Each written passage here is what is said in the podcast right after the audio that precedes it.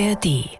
Also ich habe eine Freundin, die sagt, boah, wenn du noch einmal sagst, ich habe mit äh, Deutschland im Geburtslotto gewonnen, dann falle ich in Ohnmacht. Und da habe ich gesagt, ja, aber das stimmt doch, weil daran lässt sich so viel ableiten und es bleibt doch wahr. Oder, oh, jetzt sag bitte nicht wieder, du möchtest verstehen, ohne Verständnis zu haben. Und ich sehe, aber das bin doch ich. Das ist doch, das ist aber doch meine totale Herangehensweise in Gesprächen mit, egal, Faschisten oder Linksextremisten oder Islamisten oder whatever und dann sage ich, ich kann mich doch nicht immer neu erfinden. Und deswegen habe ich auch echt lange keine Interviews oder Podcasts mehr gemacht, weil ich gedacht habe, ich habe eigentlich alles gesagt. Birds flying high, you know how I feel. Sun in the sky, you know how I feel.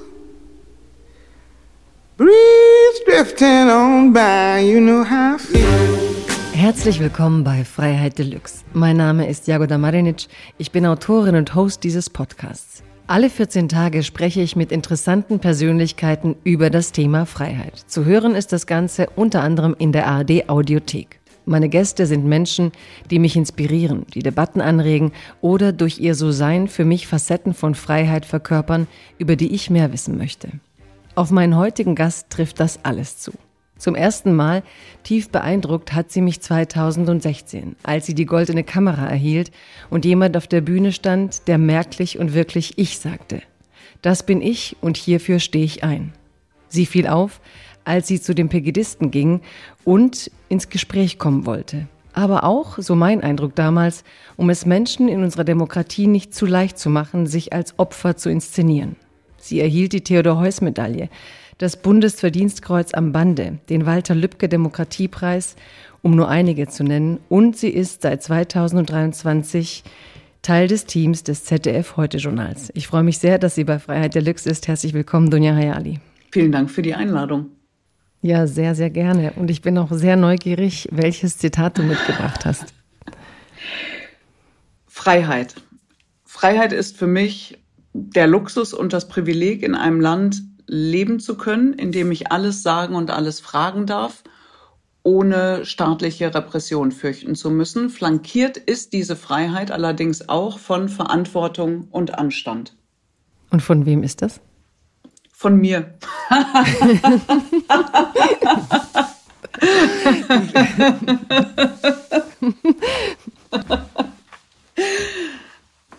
so, so, das ist völlig äh, äh, legitim und ich habe es auch schon geahnt. Aber warum hast du genau das ist das, mitgebracht? Ist das ein bisschen frech? Nö, nö, haben schon einige auch so. Aber bringen schon viele andere mit. Aber manche sagen auch was, was, was sie grundsätzlich zur Freiheit sagen. Warum hast du die Stelle mitgebracht? Weil das zum einen ausdrückt, wie sehr ich das Grundgesetz und die Freiheiten, die damit einhergehen, auch wenn es natürlich im Grunde eine Absicherung ist zwischen Staat und Bürger und Bürgerin, aber dennoch sehr darauf vertraue und das sehr schätze, dass auch was mit meinem Beruf und meiner Auffassung meines Berufs zu tun hat, aber auch aussagt, wie ich mich in meinem privaten Tanzbereich bewegen möchte und auch bewege. Mhm. Und was meinst du mit privatem Tanzbereich? Naja, ich bin ja auch Dunja Hayali, die Privatperson. Und auch da, ich lege ja die Haltung, die ich ähm, habe, auch was meinen beruflichen Kontext anbelangt, im Privaten dann nicht ab. Also das mit dem Anstand und der Verantwortung. Das ist ja nichts, was man quasi selektiv an der einen oder anderen Stelle anwendet, nämlich da, wo es einem gefällt oder da, wo es leicht ist und an anderer Stelle wieder ablegt. Und das ist für mich auch kein Spagat, auch eben nicht zwischen Beruf und Privat, sondern das geht alles Hand in Hand miteinander, hoffentlich immer in die richtige Richtung, was es natürlich nicht tut. Also auch ich verzettel mich oder befinde mich in, im Kreisverkehr oder biege auch mal falsch ab. Aber dann gibt es Menschen um mich herum, die mich ähm, zurückführen oder mit den richtigen Fragen oder der richtigen Anmerkung ins Denken bringen. Und dann muss man sich halt selber mal hinterfragen und wieder schütteln und rütteln und sich anschauen, ob man das, was da passiert ist, ähm, tatsächlich einhergeht, auch mit der aktuellen Zeit. Mhm. Und du bist jetzt ganz schnell von Freiheit zu Verantwortung gekommen, was mich interessiert. Wann, was heißt es für dich Verantwortung und wann war dir klar, dass dir das wichtig ist? Boah, das ist eine gute Frage. Wann ist mir das klar geworden, dass mir Verantwortung wichtig ist? Ähm ich glaube, zum aller, allerersten Mal im privaten Rahmen, als ich die Entscheidung getroffen habe, mir einen Hund zu holen der Hund, der für mich eher ein Gefährte ist und ähm, nicht einfach irgendwie nur so ein Vierbeiner, den ich an der Leine zu führen und zu erziehen habe und der einfach immer das machen muss, was ich sage, sondern auch mit einer großen Freiheit ausgestattet ist. Deswegen auch ohne Halsband und ohne Leine übrigens, aber mit einer sehr guten Erziehung, so dass ich mich zu, es bleibt am Ende ein Tier, mit Trieben und spontanen Reaktionen, aber schon sehr auf diesen Gefährten verlassen kann. Das ist auch für mich eine Form von Freiheit für das Tier, für diesen Gefährten, aber auch für mich. Ich möchte mich durch diese Leine nicht einschränken lassen. Ich weiß, das klingt jetzt für, glaube ich, alle, die eine andere Auffassung zum Thema Leinenführung haben oder keinen ähm, kein Hund haben, völlig absurd. Aber ich glaube, dass das auch ein bisschen was über mich aussagt, dass ich ein sehr freiheitsliebender Mensch bin und ähm, das tatsächlich auch darauf transportiere. Und du möchtest mhm. nicht nur den Hund nicht an die Leine nehmen, du möchtest auch selber die Leine nicht quasi ähm, absolut tragen müssen. Nicht halten, genau. Mhm. Weil das mich ja auch einschränkt. Das ist ja im Grunde ein wie ein wie ein Echo. Ja, wenn ich die Leine trage, schaltet es ja auch zu mir zurück und das möchte ich einfach nicht. Das heißt, es, dieses und, Gefühl, dass der andere an dir zerrt, dich zieht und du zurückziehst, sondern du willst eigentlich über so ein ja, irgendwie über die Art und Weise, dass man weiß, wo der andere ist und wie er tickt, dich irgendwie gemeinsam im Raum bewegen. Ja, das hast du schöner formuliert, als ich es je könnte, aber genau das ist es. Und es ist natürlich auch interessant, andere Wege zu beschreiten, weil wenn ich immer die Leine führe, geht es ja immer da lang, wo ich hingehen möchte. Und wenn mein Gegenüber, in diesem Fall Wilma, andere Wege einschlägt, kann das ja auch was Neues sein. Mhm. Und was Überraschendes. Und genau, ich würde vielleicht gar nicht darum gehen, sondern den gewohnten Weg gehen. Und dann entgeht mir womöglich irgendwas.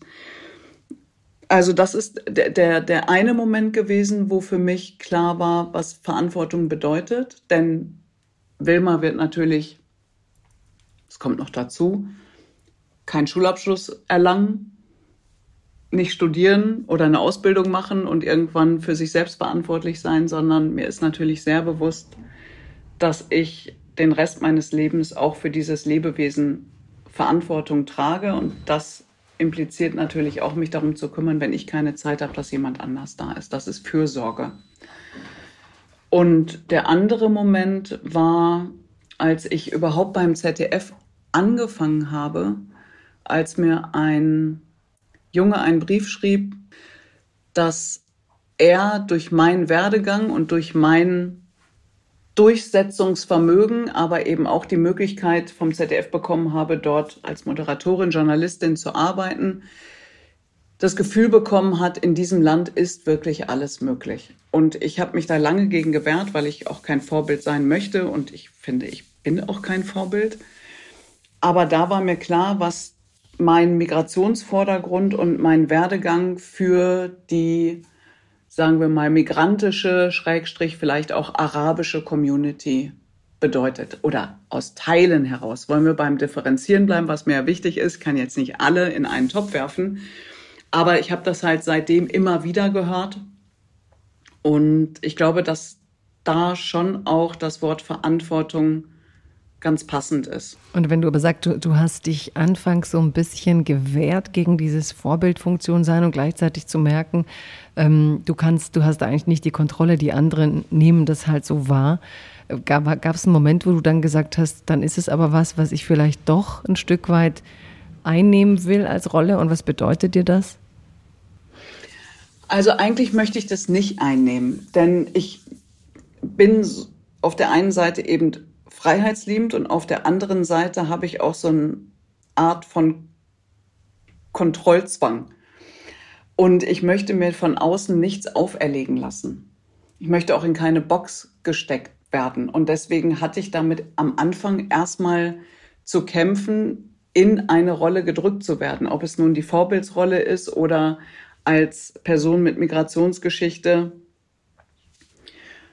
ähm, als, als, als Role Model wahrgenommen zu werden oder als die Person, die es geschafft hat, also können wir es auch schaffen. Und ich finde, ich, da, das, alleine jetzt schon darüber zu reden, merke ich richtig, wie so mein Körper sich so aufbäumt dagegen. Aber ich, man muss sich einfach mit gewissen Dingen auch abfinden und sie reflektieren und daraus auch Möglichkeiten schaffen. Und ich habe das dann versucht, indem ich anderen Menschen mit Migrationsgeschichte ähm, versucht habe, jedenfalls zu helfen, in der Medienwelt Fuß zu fassen. Und es ist mir glücklicherweise auch an der einen oder anderen Stelle geglückt.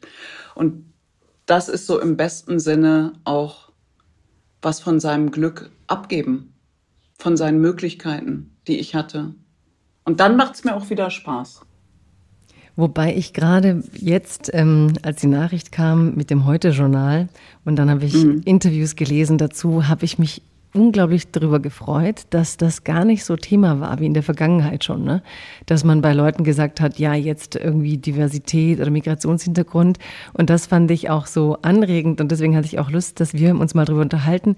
Ich hatte das Gefühl, in den meisten ähm, Besprechungen und Interviews überwog eigentlich tatsächlich, ähm, dass ein Mensch mit deiner Persönlichkeit, mit deinem Mut, mit deiner Art und Weise, Journalismus zu leben, ähm, jetzt eben Teil unserer Nachrichtengesichter sein wird, eben ein, ein Gesicht, an das man abends, wenn man zu Hause sitzt, ähm, über das man ein Stück weit über die Welt lernt und dass es eben nicht so im Vordergrund stand, wie du gerade sagtest. Hattest du den Eindruck auch, dass es irgendwie freier Absolut. war? Absolut. Ja, total. Es war, glaube ich, das erste Mal, dass bei einem neuen Job, wie auch immer. Also ich habe ja damals im Morgenmagazin angefangen und beziehungsweise erst im Heute-Journal, dann im Morgenmagazin, dann das Sportstudio. Nein, warte mal, jetzt komme ich selber durcheinander. Ich muss mal kurz überlegen. Es ist alles schon so lange her. Ja, es ist einfach, genau, ich bin auch, ich sitze hier an der Ostsee, ich gucke auf den See, der Hund liegt hier irgendwie neben mir und ich muss über Freiheit reden und meinen Beruf und ich denke gerade, oh Mann, ach, hier, hier ist Freiheit, hier ist so richtig, ah, oh, groß machen, tief einatmen und äh, ja, hier kann ich einfach so sein, wie ich gerne möchte, nämlich verschlafen in Jogginghose mit einem Buch irgendwie auf Wir der Terrasse sitzen. Und, ich, du merkst aber auch am Anfang, ich finde es total lustig. Ich glaube, wenn ich könnte, würde ich sagen, können wir bitte noch mal von vorne anfangen, weil ich glaube, die ersten fünf Minuten, ich, wenn, kennst du das, wenn man sich beim Denken so selber zuschaut und denkt, oh Gott, was will ich eigentlich sagen? Wohin führt denn dieser Satz? Was redest du da? Das klingt so toll, aber es sagt gar nichts. So kam ja, ich mir aber am weißt Anfang du, ich finde es toll, aber, dass uh. du das ansprichst. Ich finde es super, dass, weil, weil das ist so, finde ich, die, diese Krux des öffentlichen Redens, weißt du? Weil es einfach inzwischen fast so einen Automatismus gibt, weißt, der so sich wiederholende Schleifen, in denen alle auch so fast wie so, apropos Freiheit, wenn du dann eine gewisse ähm, Weile in der Öffentlichkeit warst, bist du wie in so einem Mold, ja, wie so eine Mulde, die vorformiert ist und du musst dich da drin weiter bewegen. Deswegen finde ich das gerade einen sehr schönen Freiheitsmoment, dass du sagst, eigentlich bin ich mir sogar fremd in der Art und Weise, wie wir uns diskursiv immer so vorformuliert einbringen und wie geht da eigentlich so der authentische, ähm, ja, oder auch der ehrliche mit sich selber ähm, wirklich gespürte Moment und das gespürte Reden. Weil ich finde, du hast voll recht, dieses Gefühl ist ja eigentlich für mich ähm, Du weißt, was du machst, du weißt, welchen Sinn es hat und trotzdem hat man Angst, dass man irgendwann so ein Automat von sich selber wird oder so eine Reproduktion, ne? Kunstalter, äh, Kunst im Zeitalter der Reproduktion, Kunstwerk. Du bist dann selber so ein Reproduktionskunstwerk ein bisschen. Und das gibt es tatsächlich. Also ich habe ähm, eine Freundin, die sagt, boah, wenn du noch einmal sagst, ich habe mit äh, Deutschland im Geburtslotto gewonnen, dann falle ich in Ohnmacht. Und da habe ich gesagt, ja, aber das stimmt doch, weil daran lässt sich so viel ableiten und es bleibt doch wahr. Oder, oh, jetzt sag bitte nicht wieder, du möchtest verstehen, ohne Verständnis zu haben. Und ich sehe, aber das bin doch ich. Das ist doch, das ist aber doch meine totale Herangehensweise in Gesprächen mit, egal, Faschisten oder Linksextremisten oder Islamisten oder whatever und dann sage ich, ich kann mich doch nicht immer neu erfinden. Und deswegen habe ich auch echt lange keine Interviews oder Podcasts mehr gemacht, weil ich gedacht habe, ich habe eigentlich alles gesagt. Klar, es kommen neue Gedanken dazu, es gibt neue Ereignisse um uns herum, ähm, irgendwelche Skandale oder Dinge, die zu Skandalen irgendwie hochgejatzt werden und über die sich dann Twitter anderthalb Tage aufregt, bis die nächste Sau durchs Dorf getrieben wird und so. Klar kommen da auch neue Impulse durch, auch durch dich übrigens. Vielen Dank an dieser Stelle. Ich lese gerne die Sachen, die du sagst. Nee, wirklich. Und das ist so, wo ich denke, ah, das ist neues Futter. Und dann entstehen schon auch neue Gedanken oder neue Perspektiven, aber ja nicht wie am Fließband, weißt du? Mhm. Und deswegen, ja, muss man aufpassen, nicht zu so einem Automaten zu werden. Und dennoch gibt es grundsätzliche Aussagen, die für mich in meiner Erkenntniswelt bleiben. Das waren jetzt gerade zum Beispiel zwei. Und äh, von denen rücke ich nicht ab, aber man muss die ja auch nicht wie so ein Schild permanent, auch wenn ich es jetzt hier gemacht habe, äh, bisschen mit einem Trick verbunden, aber äh, permanent vor sich hertragen, dann wird es irgendwie auch, auch lächerlich. Aber ich fand spannend, du hast wirklich dieses Freiheit und Kontrolle. Das ist so ein Zwiespalt, so ein Spannungsverhältnis auch in mir was total interessant ist. Und ähm, darüber habe ich auch Lust zu sprechen. Ja, dann, dann mach mal. also ich lasse Ja, ich merke nur einfach Frage. immer mehr, ja, ich, ich merke einfach, dass ähm, auch im privaten Kontext, wenn man mich zu sehr einengt oder mir zu sehr vorgibt, wo es lang geht oder was wir machen oder ich aus meinen Ritualen rausgehen soll, dass ich mich immer erstmal dagegen sträube. Weil all das sind natürlich auch Formen von, von Sicherheit. Und ich meine jetzt wirklich ganz alltägliche Dinge wie aufstehen, erstmal einen Tee trinken und mir Zeit lassen. Wenn ich da raus soll aus diesem, aus diesem Tritt, dann wird mir erstmal ein bisschen unwohl oder ich will das irgendwie nicht. Und auf der anderen Seite sage ich ja aber auch, ich will ja flexibel bleiben, auch im Kopf. Und dann ist mein Verhalten manchmal nicht so schnell wie mein Kopf. Das finde ich ganz interessant. Mhm. Und verstehst du und dieses die, große Bedürfnis nach Sicherheit? Also wenn du sagst so aufwachen, also auch diese, dieses Bedürfnis, die Struktur so klar zu benennen? Du könntest ja auch einfach Tee trinken ich, und es gar nicht ahnen, wie viel Sicherheit dir das gibt. Ja, aber ich bin ja schon jemand, der viel denkt, auch über sich nachdenkt. Und um das drumherum oder warum ich wie, wann, wo reagiere oder wann ich merke, dass ich mein Panzer immer dicker werde und auch undurchlässig für gewisse Argumente oder Sichtweisen. Und das sind die Momente, die ich schon auch spannend finde, weil ich ja von meinem Gegenüber oder auch wenn ich, sagen wir mal, mich in dieser Gesellschaft bewege, ja für gewisse Dinge einstehe und auch stehe und aber in gewissen Momenten auch beruflich oder auch privat, merke, dass auch ich daran manchmal scheitere. Aber ich glaube, dass das wichtig ist, weil niemand von uns ist perfekt. Und wenn ich immer ähm, die Dinge einfach nur von anderen erwarte, ohne sie selbst einzuhalten oder sie zu reflektieren und auch zu erkennen, dass auch ich vielleicht einen Denkfehler oder einen Verhaltensfehler hatte, ich glaube, dann äh, wäre das eine Hybris, die ich an mir selber nicht ertragen könnte und auch nicht würde. Ich glaube, dann könnte ich, ich glaube, dann könnte ich mir auch, dann könnte ich, dann, wer wäre ich dann? Naja, dann wärst du halt Mrs. Ein Abziehbild right. meiner selbst, oder? ja. Und, und sag mal, wenn du sagst, äh, Scheitern, gibt es so einen Moment, den letzten, wo du erinnerst und du dachtest, das ist für mich Scheitern und irgendwie muss ich damit umgehen? Also was benennst du überhaupt als Scheitern für dich? Hm.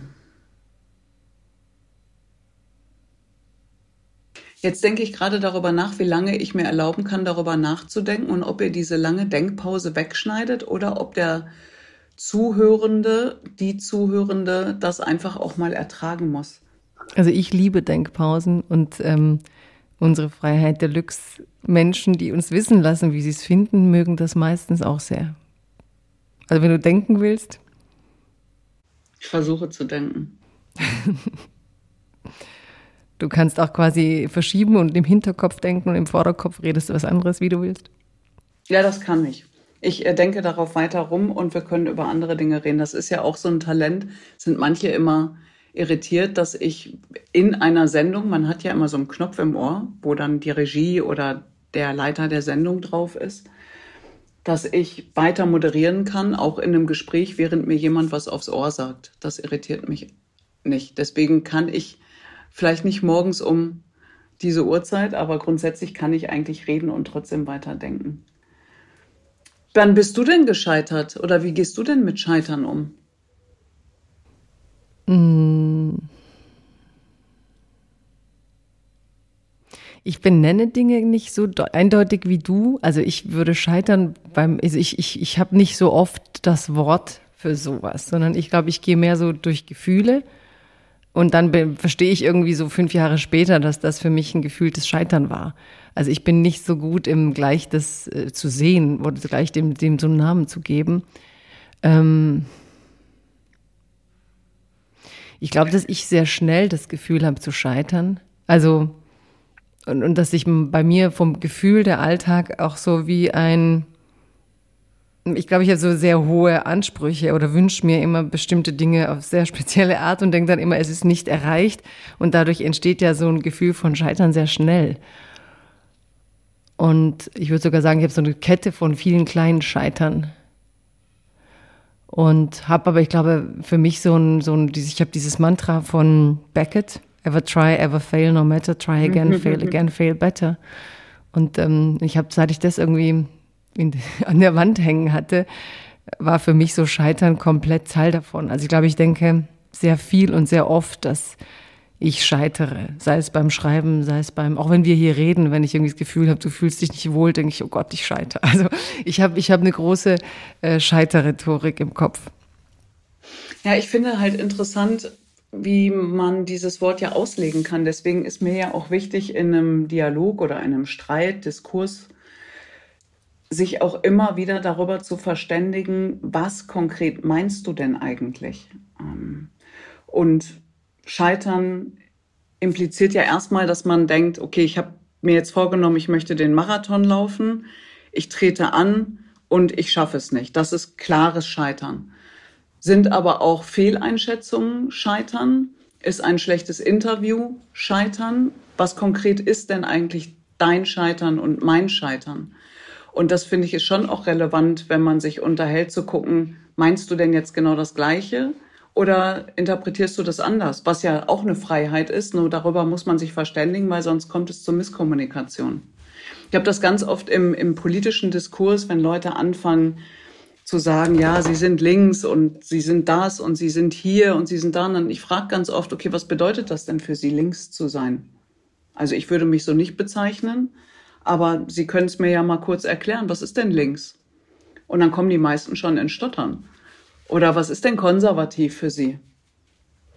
So, und dann ist so ein großes Fragezeichen, weil die Sachen in der Annahme im Grunde wie festgeschrieben sind, aber wenn man nachfragt oder interessiert ist daran, wie jemand das sieht, dann kommt oftmals gar nichts. Und dann denke ich, okay, dann können Sie mich gerne bezeichnen, wie Sie wollen. Verstehen muss ich das aber dann am Ende nicht. Und es fasst mich dann auch nicht wirklich an. Aber es ist auch oft in so, wie wir es jetzt gerade hatten. Ne? Was, was verstehst du denn genau unter, unter Scheitern? Ich finde grundsätzlich, dass wir weder eine Scheitern noch eine Fehlkultur haben. Ich glaube, das kann man äh, für Deutschland festhalten. Und das finde ich ein bisschen schade, weil ich glaube, das macht Menschen ängstlich oder unmutig. Ist vielleicht besser.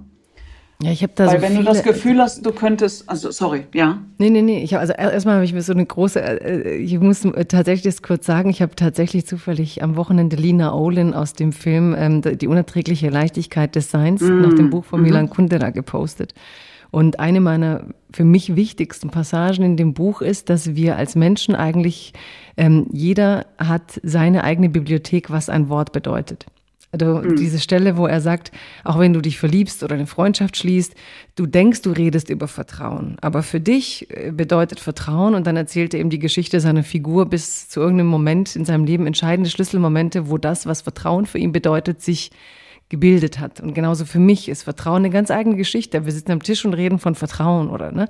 Und so ist es eigentlich mit fast allen Begriffen. Deswegen stimmt es ja auch mit Scheitern. Ist vielleicht Scheitern für den einen ein Karriereschritt nicht zu ähm, erreichen oder gerade als du gesagt hast, Marathon laufen, solche Ziele. Ich bin jemand, der sich ganz wenig Ziele setzt. Dadurch ist für mich Scheitern gar nicht verbunden mit so viele Ziele erreichen, sondern äh, Dinge erfüllt tun. Ich bin mehr so im, im, im, im Tunwort und das muss sich dann irgendwie erfüllt anfühlen. Aber dass sozusagen jeder seine eigene Logik hat. Und ich finde es faszinierend, wenn du ähm, gerade auch im Journalistischen sagst, eigentlich will ich viel genauer wissen, links und was. Genauso gibt Leute, die bei mir sagen, die ist doch niemals links und andere sagen, die ist total links. Also ich finde, es mhm. erzählt eigentlich immer viel, viel mehr über die Menschen, wie sie was total. so labeln müssen. Ne?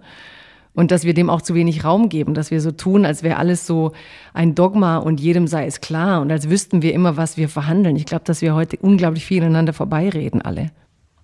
Ja, wir verhandeln aber auch gar nicht miteinander sondern jeder ist mit seiner Position, mit seinem gepackten Koffer da in dem Raum, füllt den aus und ist bei jeder Gegenfrage, Rückfrage, Nachfrage sofort beleidigt oder empört und besteht darauf, im Recht zu sein.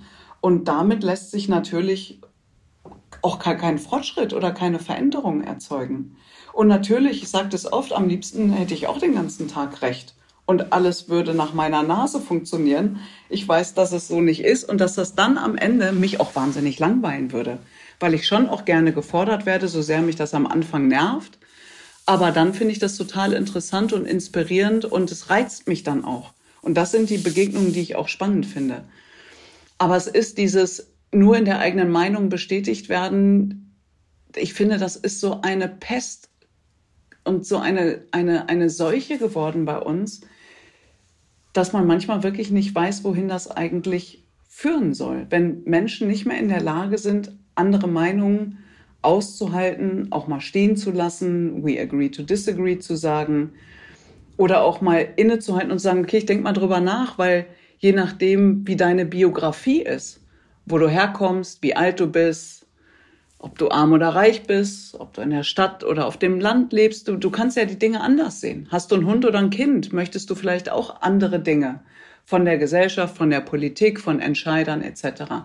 Und das denken viele nicht mit, weil es klar, weil es auch anstrengend ist und weil man dann auch nie, glaube ich, zu der einen Antwort kommt, weil es eben Schattierungen gibt in unserem Leben. Es gibt sicherlich Dinge, die sind ganz klar schwarz und weiß. Wir sagen das N-Wort nicht. Punkt weiß nicht, worüber wir dann noch diskutieren. Aber es gibt andere Thematiken, wo man sagen kann, okay, lass uns mal darüber verhandeln. Wie siehst du das? Warum siehst du das so? Das finde ich überhaupt das Spannendste. Warum kommt jemand zu seiner Überzeugung, zu seiner Meinung, zu seiner Ideologie, zu seinem Ja-Nein-Verhalten? Mhm. Und das heute auch, warum ist es so rigide teilweise? Ne? Das, was du vorhin gesagt hast, man, man will nicht rigide sein, aber dieses, dieses Bild, was du am Anfang meintest, dann sitzen die Leute auf ihrem Koffer, auf ihrer Meinung und das ist so ihre mhm. Reise. Und ich frage mich auch manchmal, ob jetzt eigentlich alle wollen, dass wir am Ende irgendwie so Prenzelberger sind, die Latte Macchiato trinken und in allem gleicher Meinung sind, so, ne? Also früher. Ja, wahnsinnig also, langweilig. Ja, genau. Und ich frage mich manchmal, ob auch nicht diese Neugier ist und dieses Staunen oder überhaupt der Anspruch, ähm, dass alle das so sehen wie ich und da gibt's ja gar keine große Widerrede. Ich glaube, das ist so ein bisschen so, so ein Moment heute im Diskurs, wo man sich fragt, wollt ihr nicht diskursiv sein oder habt ihr nicht auch Lust zu sehen, dass, äh, dass unsere Demokratie so ein Widerstreit der Ideen ist, dass es eben auch Leute gibt, die aus berechtigten Gründen zu ganz anderen Auffassungen gekommen sind in unserer Gesellschaft? Ja, aber das ist halt verloren gegangen. Ich weiß nicht, inwieweit die sozialen oder asozialen Medien da irgendwie auch ihren Teil zu beitragen, aber am Ende sind das ja wieder wir. Was sind denn die sozialen Medien außer wir Menschen, die sie füllen? Klar, man muss den Algorithmus verstehen und, und so. Aber das, was Menschen auf Twitter sich gegenseitig um die Ohren hauen, schreiben dann schon auch Menschen und ein paar Bots aber schon auch Menschen. Deswegen kann man das irgendwie nicht immer alles auf die Technik abschieben. Es liegt ja in unseren Händen, was wir dann damit und auch daraus machen. Und ich finde dieses,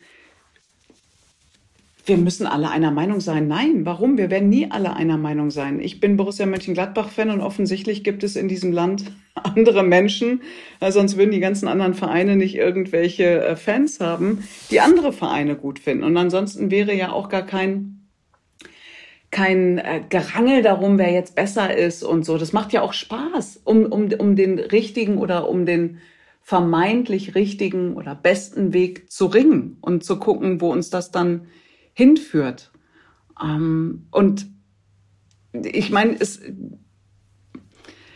es ist, glaube ich, anstrengend,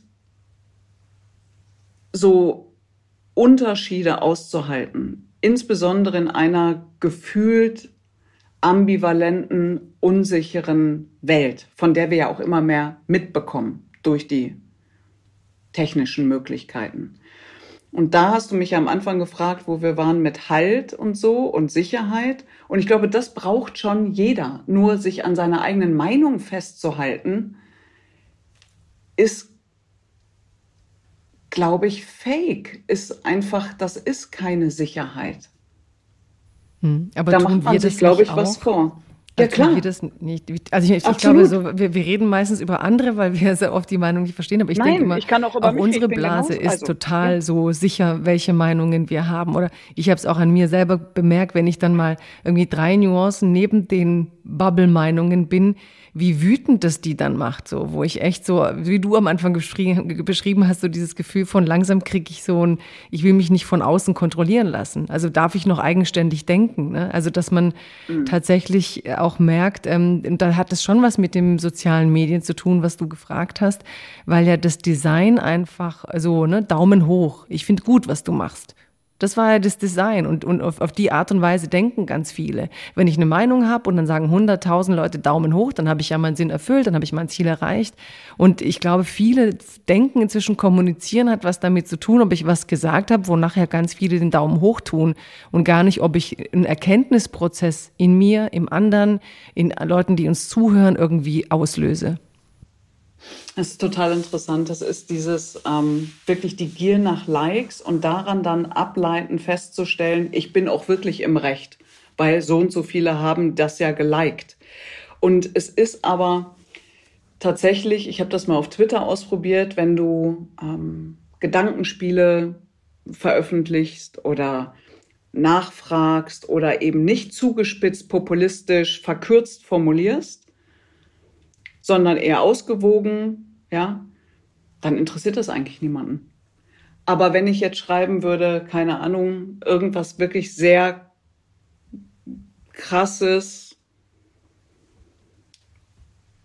ich sage jetzt lieber nichts gegen wen oder für wen, sondern äh, stell dir einfach was vor, dann hast du, weiß ich, ich weiß, dann hätte ich innerhalb von, da weiß ich nicht, drei Stunden 8.000, 10.000, 15.000 Likes.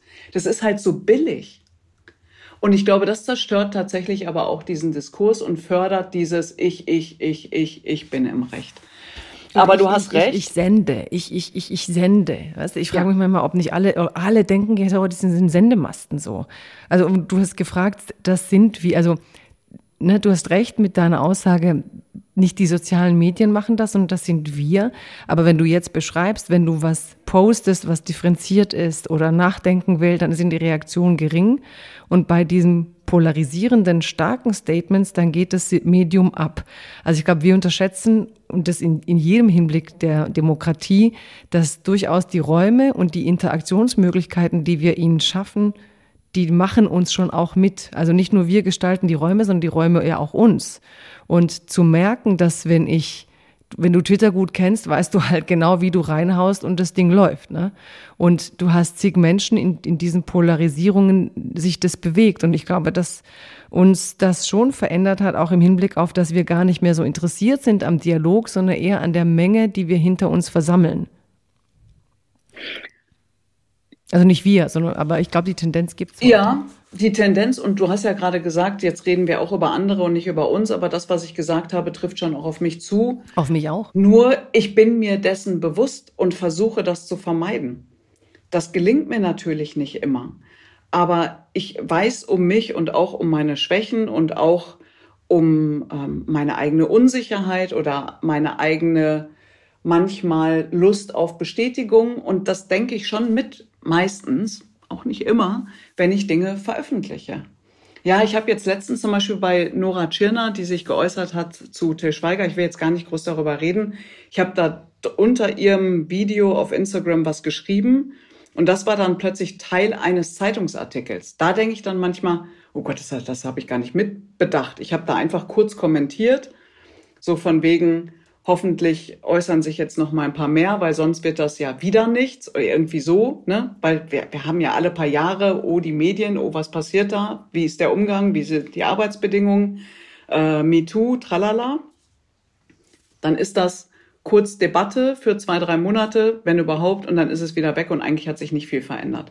Und da habe ich zum Beispiel nicht darüber nachgedacht, dass das natürlich möglicherweise in irgendeinem Zeitungsartikel auftaucht. So, da bin ich auch manchmal ein bisschen nachlässig und naiv und ähm, weil ich dann auch ja, immer denke, auch das wer, darfst wer bin sein, ich? Warum soll man das? Ja, ich, ja, ich, ja genau. aber immer, wen interessiert das, was, was ich dazu sage? Aber offensichtlich ist das dann irgendwie in Anführungsstrichen interessant. Aber letztendlich bei den anderen Dingen, über die wir jetzt gerade gesprochen oder die wir versuchen zu verhandeln, ähm, da inkludiere ich mich schon auch. Und das mit den Bubbles, ich fühle mich gar keiner Bubble wirklich zugehörig. Das ist jetzt ein bisschen billig, das vielleicht so zu formulieren, aber ich, dafür lege ich mich, auch wenn das nicht meine Intention ist, zu sehr mit allen Richtungen und allen Bubbles irgendwie dann auch zwischendurch immer mal wieder an. Zum Beispiel, als ich vor mehreren Jahren gesagt habe, ich bin natürlich, dass man dafür Menschen in Not zu helfen. Dafür haben wir äh, unser Grundgesetz, die Genfer Flüchtlingskonvention und, und, und, und, und. Aber bei uns ist auch geregelt, dass es Abschiebungen gibt. Also müssen die auch vollzogen werden. Riesen Shitstorm. Klar, das passt natürlich für die meisten nicht zu meiner Haltung, Menschen in Not zu helfen. Für mich passt es aber eben schon zusammen die Dinge. Ich kann mir ja, es ist ja Rosinenpickerei. Oder man muss die Gesetze und Regeln ändern. Dann ist es okay. Aber ich kann mich nicht auf Gesetze berufen oder auch auf den, den Humanismus und ihn dann konterkarieren mit Dingen, nur weil sie mir nicht passen. Mhm. Aber manchmal frage ich mich, und das habe ich so, während ich dir zuhöre, das ist ja eben, wie du sagst, das ist eine Meinung, da gibt es hier sehr starke Meinungen, vor allem würde ich sagen um den Dreh 2015 bis 2017. Warum macht man das so? Warum macht man das alles? Fragst du dich das manchmal? Was genau? Warum geht man raus und sagt, ähm, ja, ich finde, Menschen in Not muss geholfen werden, aber man muss auch abschieben? Also was motiviert den Einzelnen oder jemand wie dich? Man steht in der Öffentlichkeit und du kannst ja auch in Ruhe deinen Job machen, gehst wieder rein, raus. Was motiviert dich, das zu machen? Deine Meinung in dem Moment zu äußern? Also, weil das weniger Meinung und mehr Haltung ist dazu müsste ich dann jetzt kurz erklären, was Meinung für mich, und das ist auch wieder wichtig, und was für mich Haltung ist. Eine Meinung ist, die kann ich jederzeit ändern. Heute möchte ich hier einen Kreisverkehr, weil ich denke, das mit der Ampel ist, ist irgendwie Quatsch. Und dann gibt es den Kreisverkehr und dann stelle ich fest, okay, das ist auch nicht die richtige Lösung, also ändere ich wieder meine Meinung. Eine Haltung ist was tiefer liegendes. Und das hat Hans Leindecker, der mal bei der Süddeutschen Zeitung toller, toller Journalist war und immer noch ist, gesagt, das ist das innere Geländer, an dem du dich festhältst. Also nenne es Werte. Sind, es ist keine ideologische, ähm, meinungsgesteuerte Ansicht, sondern es sind die inneren Werte, die dir auch Halt geben. Das ist so eine Art Kompass. Vielleicht sogar ohne moralgespickter Kompass. Und das heißt für mich, ich bin für Pluralität und Humanismus. So. Und ich bin gegen Rassismus, Antisemitismus, Menschenfeinde, Islamfeindlichkeit, äh, Ausgrenzung von Menschen mit ähm, Behinderung etc. So. Und dafür stehe ich. Und ich kann doch nicht sagen, wir müssen Gesicht zeigen gegen zum Beispiel das Erstarken von Rechtsaußen, der sogenannten neuen Rechten, und gleichzeitig die Füße hochlegen und mein Leben genießen. Ich finde, jeder, der das macht, hat ein Anrecht darauf, sich zurückzuziehen, weil ihm oder ihr der Diskurs zu anstrengend wird, weil die Bedrohung zu groß wird oder einfach auch, weil er keine Lust hat Ich verstehe das, Verständnis habe ich dafür nicht, weil wir sind ja diese Gesellschaft, wir sind ja dieses Land. Und ich kann mich dann nicht darüber aufregen, dass es Einschläge von links, rechts, oben, unten oder woher auch immer gibt, aber nichts dafür tun, dass es vielleicht besser wird. Und ich verstehe mich eben eher als Brückenbauerin, so Leute auch zusammenzubringen oder versuchen, auch in meinem beruflichen Kontext, auch abwegige Meinungen zu hören, denen dann schon auch einen gewissen Raum zu geben, um sich dann auch, das jetzt nicht meine Aufgabe an der Stelle, dagegen zu positionieren, den Leuten auch zu zeigen, welche Denkspiele hier mittlerweile stattfinden. Und dann ist es wichtig, Räume zu schaffen, wo alle im Grunde die Lust haben, Platz nehmen können. Männer wie Frauen, wie queere Personen, wie Menschen aus allen religiösen Strömungen, Arme, Reiche, mit und ohne Migrationsgeschichte und so weiter und so fort. Die sogenannten marginalisierten Gruppen. Und das führt wieder zur nächsten Spannung. Weißt du, das ist ja, das ist ja wie so ein, wie so ein Dominoeffekt. Weil wenn du die alle mit einbeziehst, dann rebellieren plötzlich die, die merken, sie müssen was abgeben. Aber was ist eigentlich das Schlimme am Verzicht für jemanden, der viel hat? seine, klar, wer, wer will schon seine Privilegien abgeben? Also jetzt, jetzt komme ich von Höchstchen auf Stöckchen, aber so funktioniert mein Kopf. Ich springe immer gerne. Nein, ja. nein, nein, das ist wunderbar und wir haben ja die Freiheit und äh, und es ist eine ganz schöne Beschreibung, also von ganz vielen Dingen. Ich würde da gerne rein. Also erstens mal genau das, was du gerade so wunderbar beschrieben hast zwischen Meinung und Haltung ist ähm, das, wo ich wirklich so ähm, mich einfach unglaublich gefreut habe, als ich gesehen habe, du, du wirst jetzt ein Gesicht dieses Heute-Journals, wo gerade Bettina Schausten auch gesagt hat, welche Qualität an Leuten sie da suchen, wo ich dachte, das ist großartig, dass wir in Deutschland nicht so wie die BBC oder so eine plötzliche Angst entwickelt haben, sondern dass sich diese Haltung, die du wirklich seit Jahren konsequent durchhältst und lebst, aus deiner Sicht wirst du wahrscheinlich sagen, man kann ja gar nicht davon ablassen, weil es ist ja dein inneres Gelände, ähm, dass das etwas ist, wo wir in Deutschland so viel so gern schlecht reden, das scheint ja gut zu funktionieren. Das wird wertgeschätzt, das wird in dir gesehen. Und ich würde auch gerne nochmal über deine Durchsetzungskraft nachher reden, weil ähm, ich glaube, man braucht ziemlich viel Stärke und Durchsetzungskraft, diese Haltung in manchen Kontexten so deutlich beizubehalten. Und gerade wenn du so vielen Leuten Raum bietest, die eine andere Meinung haben als du, brauchst du einen ganz klaren eigenen Kompass, um zu wissen, wie du wann da eingreifst. Aber in, in der letzten Szene, du bittest alle an Tisch und ich glaube, womit viele nicht gerechnet haben, eine Mehrheitsgesellschaft, die muss abgeben, die wollen irgendwie nicht.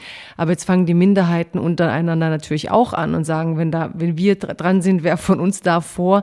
Also wir sind in einem ziemlich komplexen Aushandlungsmoment in unserer Gesellschaft und wir brauchen mehr denn je Räume, in denen man ähm, das alles zulassen kann, ohne dass man sich sozusagen danach verfeindet gegenübersteht. Ich glaube, solche ähm, dieses ins Auge sehen, dass alle teilweise versuchen, die Aufmerksamkeit auf Dinge zu lenken, die aus ihrer Sicht seit Jahrzehnten eben nicht die Aufmerksamkeit hatten. Und nicht nur Aufmerksamkeit, sondern Positionen, Macht, Mitentscheiden, gehört werden, nicht immer sich erklären müssen. Das wird gerade alles verhandelt, sowohl mit Mehrheit gibt's ja bald in der Form eh nicht mehr, aber auch untereinander, dass der Pluralismus in diesem Land letztlich immer stärker wird. Und was ich von dir wissen würde, will, ist, ähm, wenn du das so beschreibst, fühlst du dich unter Journalistinnen und Journalisten da manchmal eher allein oder gut aufgehoben in dieser Klarheit deiner Haltungen? Das ist ambivalent. Also du hast jetzt gerade gesagt, du freust dich darüber, dass das gesehen und geschätzt wird. Ähm, also es ist ein bisschen ein Auf und Ab, auch wie das Thema gerade in der Gesellschaft akzeptiert wird oder nicht. Und damit kann ich relativ schlecht umgehen, weil, genau wie du es gerade gesagt hast, ich kann ja die Haltung nicht ablegen. Klar, man kann sie manchmal ein bisschen mehr vor sich hertragen und manchmal vielleicht ein bisschen zurückgenommener damit umgehen, aber das bin ja ich.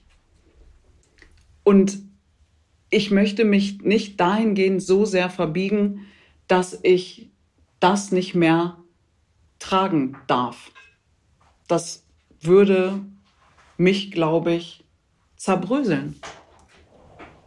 Und im, im Kontext von JournalistInnen hatte ich auch Gespräche, wo wir darüber diskutiert haben, ob sich das als Journalistin in einem öffentlich-rechtlichen Sender, das ist auch nochmal ein Unterschied, denn eigentlich gehört. Also ob das übereingeht mit all dem, wofür der öffentlich-rechtliche Rundfunk steht. Und dann sage ich, ja, wer sich den Rundfunkstaatsvertrag mal durchliest und ähm, wirklich versteht, worum es mir bei meiner Haltung geht, kann nichts dagegen haben, jedenfalls nicht, wenn er eine Demokratin ist.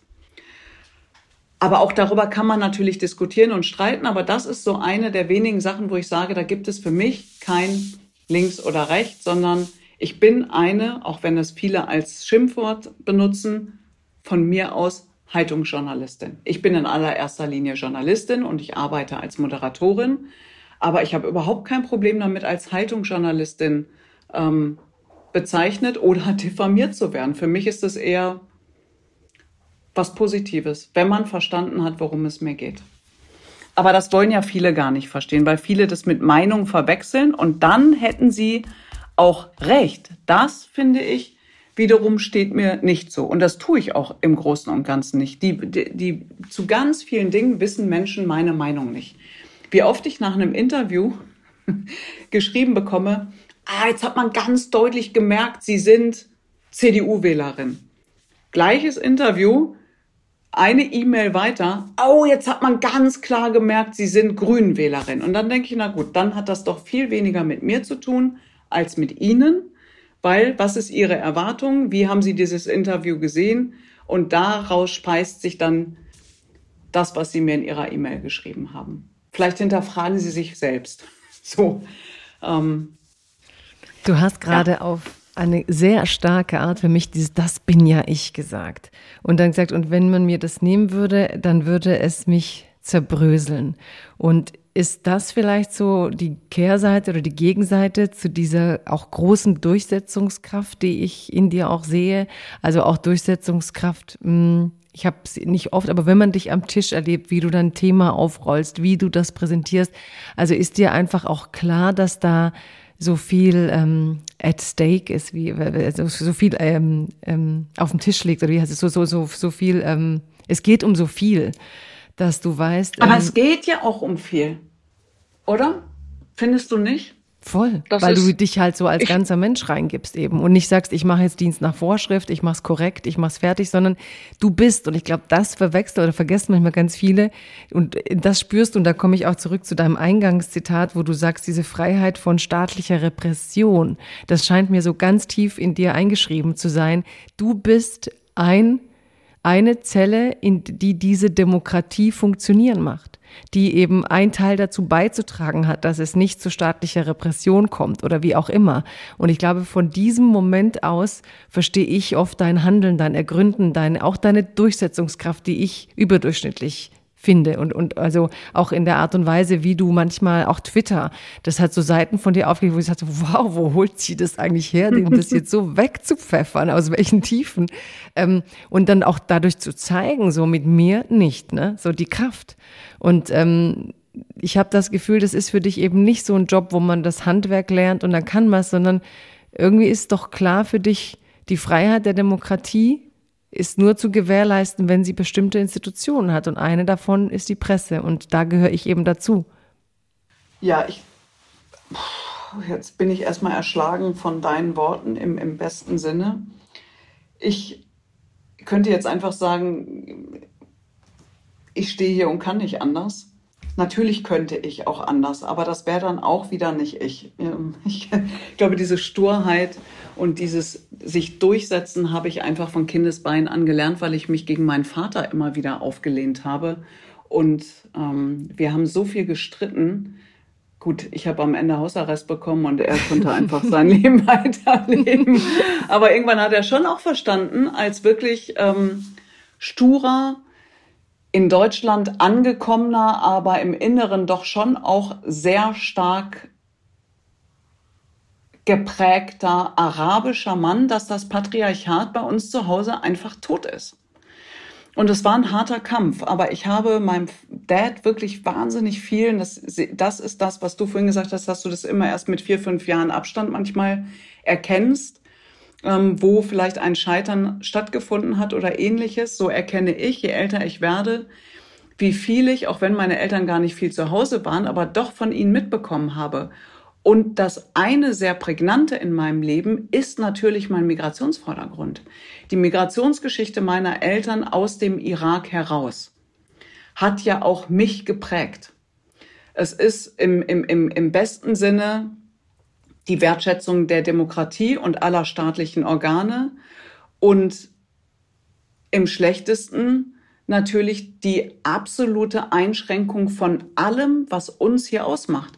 Meinungsfreiheit, Pressefreiheit, ähm, die jedenfalls auf dem Papier vorhandene Gleichberechtigung der Frau und, und vieles, vieles mehr. Ich komme ja quasi ähm, durch meine Eltern auch aus einem Land, wo es all das nicht gegeben hat. Mehr noch, es gab Repressalien, die sich die Leute hier gar nicht vorstellen können.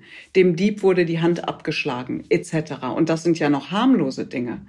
Das Auflehnen gegen Saddam Hussein hat in Teilen zum Tod geführt. Mein Onkel wurde zwei Wochen weggesperrt und niemand von unserer Familie wusste was davon, weil er mit seinem Auto angehalten wurde und unter dem Reserverad lag eine Zeitung mit dem Konterfei von Saddam Hussein und das war beschmiert.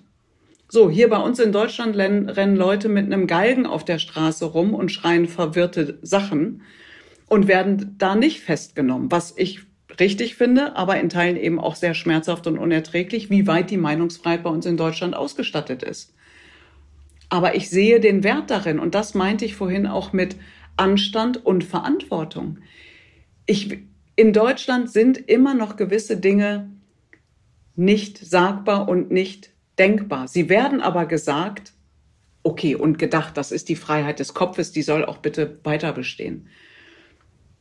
Aber wir befinden uns in einer, finde ich, schon angespannten, heiklen Phase, wo wir gewisse Dinge neu ausverhandeln müssen. Und der Grad des Sagbaren wird immer weiter gedehnt. Und ich bleibe dabei und sage, es gibt gewisse Dinge, die sind nicht sagbar.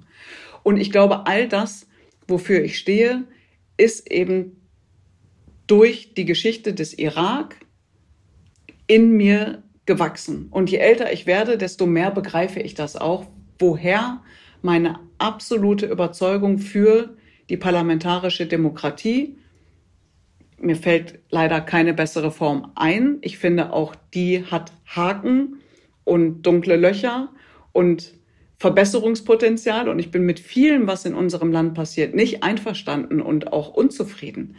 Aber ich sehe den großen Rahmen und der Rahmen ist erstmal okay. Nur das Füllen dieses Rahmens, dafür sind die Organe zuständig, aber auch wir, jeder einzelne von uns.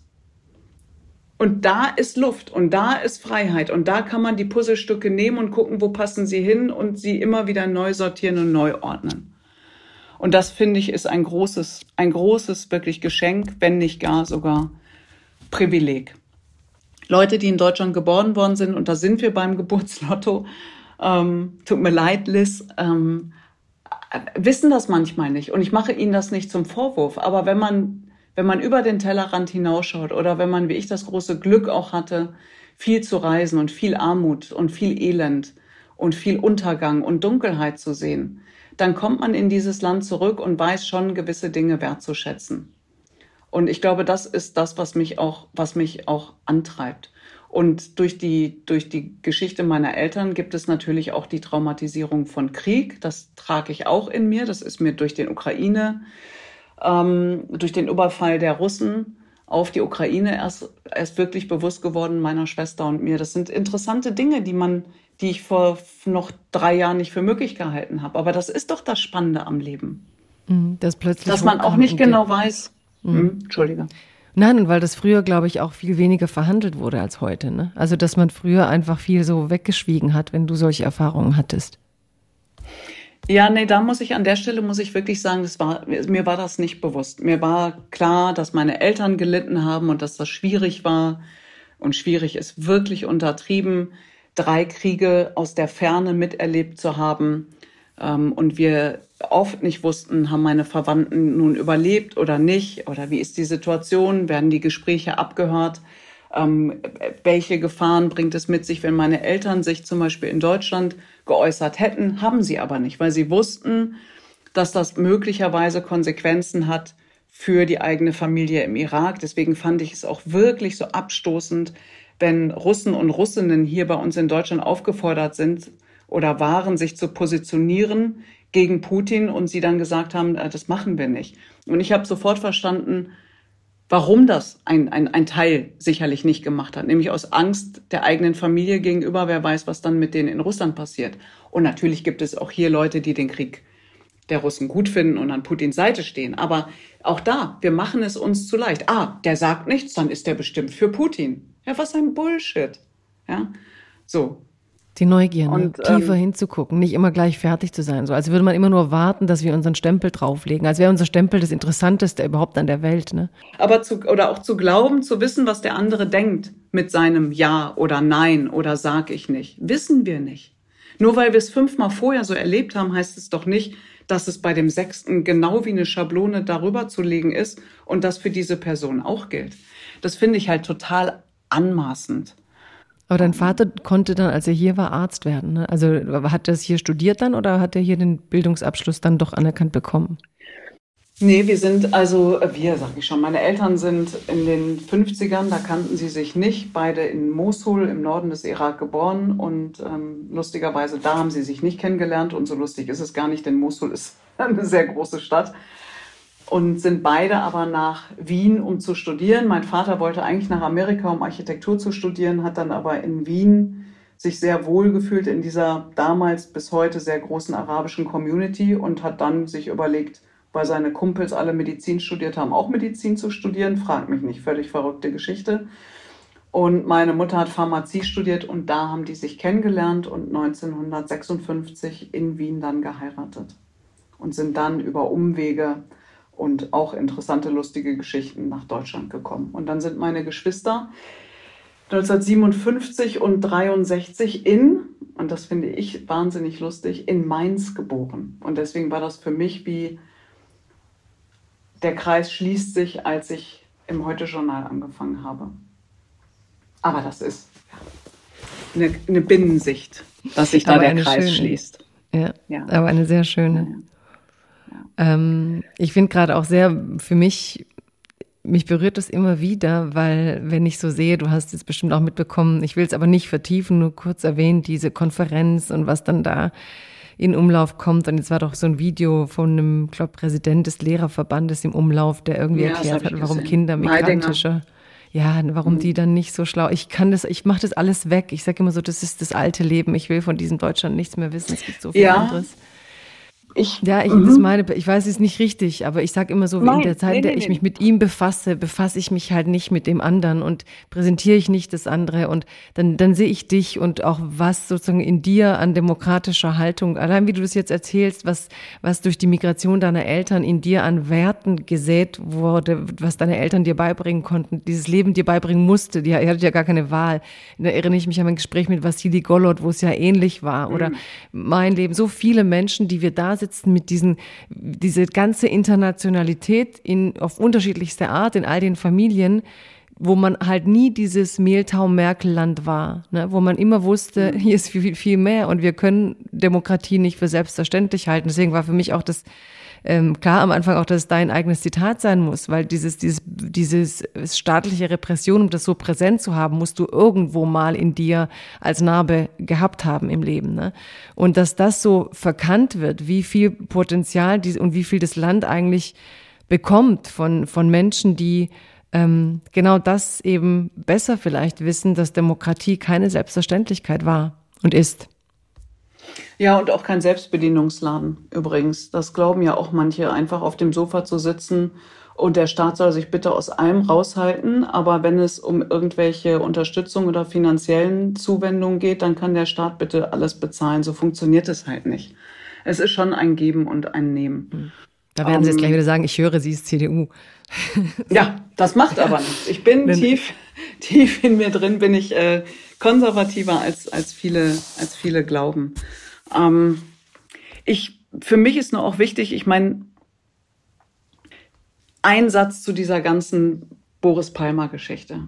Ähm, ich finde, das hatte ich eingangs ja, glaube ich, an einer Stelle schon mal gesagt. Ich diskutiere jetzt hier nicht, ob man das N-Wort noch sagt oder nicht. Das ist wirklich, also jenseits von Gut und Böse. Ja, man sollte dann eben einfach auch in den letzten Jahren mitbekommen haben, dass wir nicht nur über schwarze Personen in unserem Land gesprochen haben, sondern sie haben gesprochen und sie haben das sehr deutlich formuliert. Und wenn man darauf nicht hören möchte, ist man, ich sage es jetzt einmal, für mich persönlich, ich sage es vielleicht nicht laut.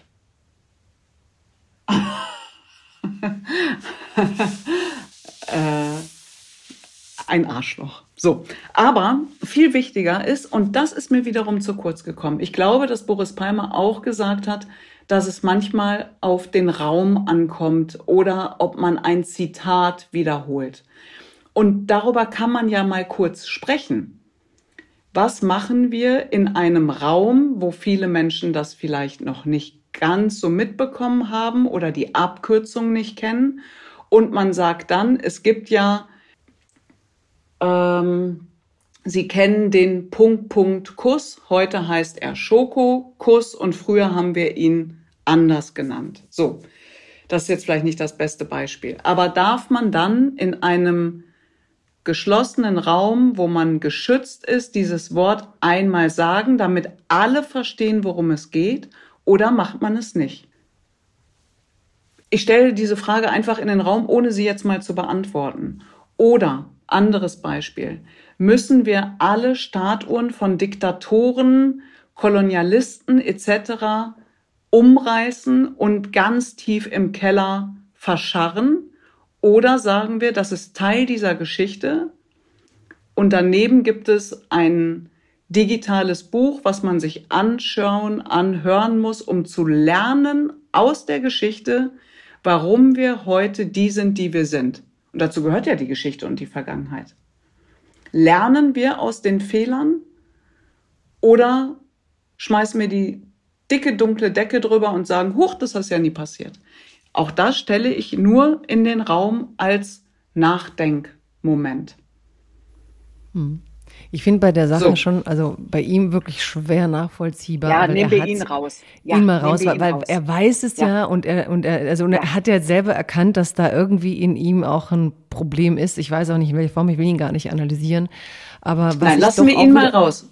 Genau, lass, aber interessant finde ich doch die Frage, ähm, zum Beispiel, ähm, wenn du das, ähm, das N-Wort finde ich jetzt ein krasses Beispiel, weil wenn du es weißt und trotzdem verwendest, dann ähm, ja, aber zu sagen, äh, ab welchem Moment sagst du, jemand hat rassistisches Gedankengut oder jemand denkt in diesem Bereich rassistisch, man kann ihn aufklären, oder du sagst, du labelst den Menschen und sagst, du bist Rassist. Also das finde ich auch immer schwierig. Das ist ein Diskurs. totaler, ganz wichtiger und das kann ich dir nicht in einer Minute beantworten. Ich müsste mich dann jetzt mit jemandem unterhalten. Denn ich würde über Boris Palmer, jetzt sagen wir es mal einmal, ich glaube nicht, dass er ein Rassist ist aber ich glaube, er bedient rassistische Ressentiments. Und das ist ein wahnsinnig schmaler Grad. Aber um diese Frage ernsthaft zu beantworten, müsste man sich mit ihm zehn Stunden lang in einen Raum einsperren und sich unterhalten. Und zwar ehrlich und offen. Ich glaube, da gibt es viele, die würden das ähm, sagen, das reicht, um ihn als Rassisten zu bezeichnen. Das ist auch okay. Aber, ja, und ich finde, also ich sage, ich, aber es gibt auch viele Momente, wo auch, ich meine, da will ich auch, wenn du, wenn du damals zur Pegida bist und du hörst dir die Leute an und auch da habe ich so, ich finde aus allem, was du jetzt erzählst, völlig richtig auch zu sagen. Also manchmal fand ich, die haben weit zu viel Aufmerksamkeit bekommen. Wir haben diesen 20.000 Marschierenden, wie auch immer, so viel Licht mhm. gegeben aus Angst, dass sie sagen könnten, sie leben in einer Diktatur und können ihre Meinung nicht äußern. Was man bekommt, ist den Megascheinwerfer. Das zieht sich ja auch durch die Absolut. ganze Zeit so. Je mehr ich sage, auch jetzt die Gegner der Ukraine so zu behaupten, ne, wir wurden nie gehört, obwohl sie sofort auch äh, unglaublich viel Aufmerksamkeit hatten. Also diese Opferrolle zu beanspruchen, um eigentlich dann die Aufmerksamkeit zu kriegen und in manchen Äußerungen tatsächlich fast schon tätergleich zu sein, in der Aggression, in der man dann die Meinung anderer Menschen wegwalzt. Aber gehe ich dann rüber und die Menschen im Osten, die du vor der Kamera hast, und die, teilweise haben die natürlich diese unglaublich hässlichen Fratzen von sich gezeigt. Da war dieses äh, Menschenfeindliche zu sehen. Du hast es ja auch dann wunderbar gekontert auf eine so ruhige Art, wo viele bis heute bewundernd dastehen. Aber wie differenzieren wir in unseren Diskursen, wenn wir sagen, wir wollen Freiheit und die, die Meinungen müssen alle Teil unseres Diskurses sein, sonst fangen wir an, unsere Demokratie auch auszuhöhlen. Ja, wie wird man fertig mit äh, rassistische Meinungen, menschenfeindliche Äußerungen versus der Mensch an sich ist fertig, ne? Oder ist eben also kein Demokrat? Erstmal äh, Nochmal ganz kurz zu, zu, zu Boris Palmer. Das kann auch jemand anders beurteilen. Das war jetzt meine Meinung. Darüber kann man sich jetzt aufregen, sie auch für richtig oder falsch halten. Ähm, aber das gehört zu einem Diskurs auch dazu. Und ich, jeder hat auch eine andere Schmerzgrenze. Und ich weiß nicht, ob es dafür eine offizielle Definition gibt. Genau diesen Unterschied zwischen, das ist eine rassistische Aussage oder er bedient rassistische Ressentiments oder und er ist ein Rassist. Ähm, da gibt es, glaube ich, bessere Leute, mit denen man darüber sprechen kann, als mit mir, weil ich mich an so dogmatischen Festschreibungen nicht zu lange aufhalten möchte, sondern ich brauche dann das Gespräch mit dem Mensch. Ich muss ihn sehen, ich muss ihn spüren, ich muss ihn hören und vieles, vieles mehr. Und das ist dann nicht. Ja, aber viele sagen, ja. ab dem Moment will ich nicht mehr mit dem reden. Weißt du, wir haben ja gerade ja. so eine Tendenz, du sagst, ich will genau dann das Gespräch und ganz viele andere sagen, oh Gott, jetzt darf er nirgends mehr eingeladen werden, man sollte nicht mehr über ihn berichten und ich will das Gespräch eben nicht. Und was ist der Weg? Mein Weg ist das immer noch, das Gespräch zu führen. Weil wirklich, was ist denn, ich kann doch nicht mit jedem, jetzt nehmen wir mal den Rassismus raus, der eine andere Meinung hat, nicht mehr mich darüber verständigen, dass es vielleicht doch noch ein, ein, ein Weg gibt, miteinander zu kommunizieren. Ich meine, dann, dann würde ich mit ehrlicherweise ganz, dann mit ganz vielen Menschen nicht mehr sprechen können, weil ich mich mit ganz vielen Menschen umgebe, die unterschiedliche Meinungen zu unterschiedlichen Themen haben. Das macht das Leben natürlich auch anstrengend an der einen oder anderen Stelle. Und natürlich ist es auch ein Unterschied, ob ich mich im privaten Raum mit jemandem unterhalte oder im journalistischen Kontext. Da ist es sowieso meine, das ist meine Definition, meine Aufgabe, mit Menschen auch zu sprechen und mir dann aber auch darüber klar zu werden, wie viel Aufmerksamkeit, wie viel Bühne, wie viel, wie du es gerade gesagt hast, Scheinwerferlicht bekommen diese Menschen und macht man sie damit noch größer, noch lauter, weil sie gelernt haben durch Krawall, durch krasse Aussagen, bekommen sie noch mehr Aufmerksamkeit. Dann ist das ja wie eine Spirale, ja, self-fulfilling prophecy. Und das ist natürlich das, was wir auch nicht wollen in so einer Gesellschaft, dass die Lauten die sind, die den Diskurs bestimmen. Aber es gibt, glaube ich, durchaus Momente, wo man verhandelt und wo auch unterschiedliche Gruppen und unterschiedliche Erfahrungen anders drauf blicken ab wann sie sich diskriminiert fühlen, ab wann sie sich Absolut. rassistisch ähm, äh, abgewertet wissen und und also ich glaube, dass wir so auch immer noch unterschätzen, wie vielfältig und unterschiedlich äh, der Blick aller darauf ist. Und trotzdem interessiert mich vor allem bei dir dieses, weil es ja auch eine innere Freiheit ist, zu sagen und auch ein ja, aber auch eine Aufgabe, da sind wir bei der Verantwortung vom Anfang. Ähm, der redet was und ich finde es grausam und gerade dann will ich mit ihm oder ihr reden. Und ähm, so ich hätte totale ja Lust, totale Lust, mich jetzt mit Boris Palmer zu unterhalten.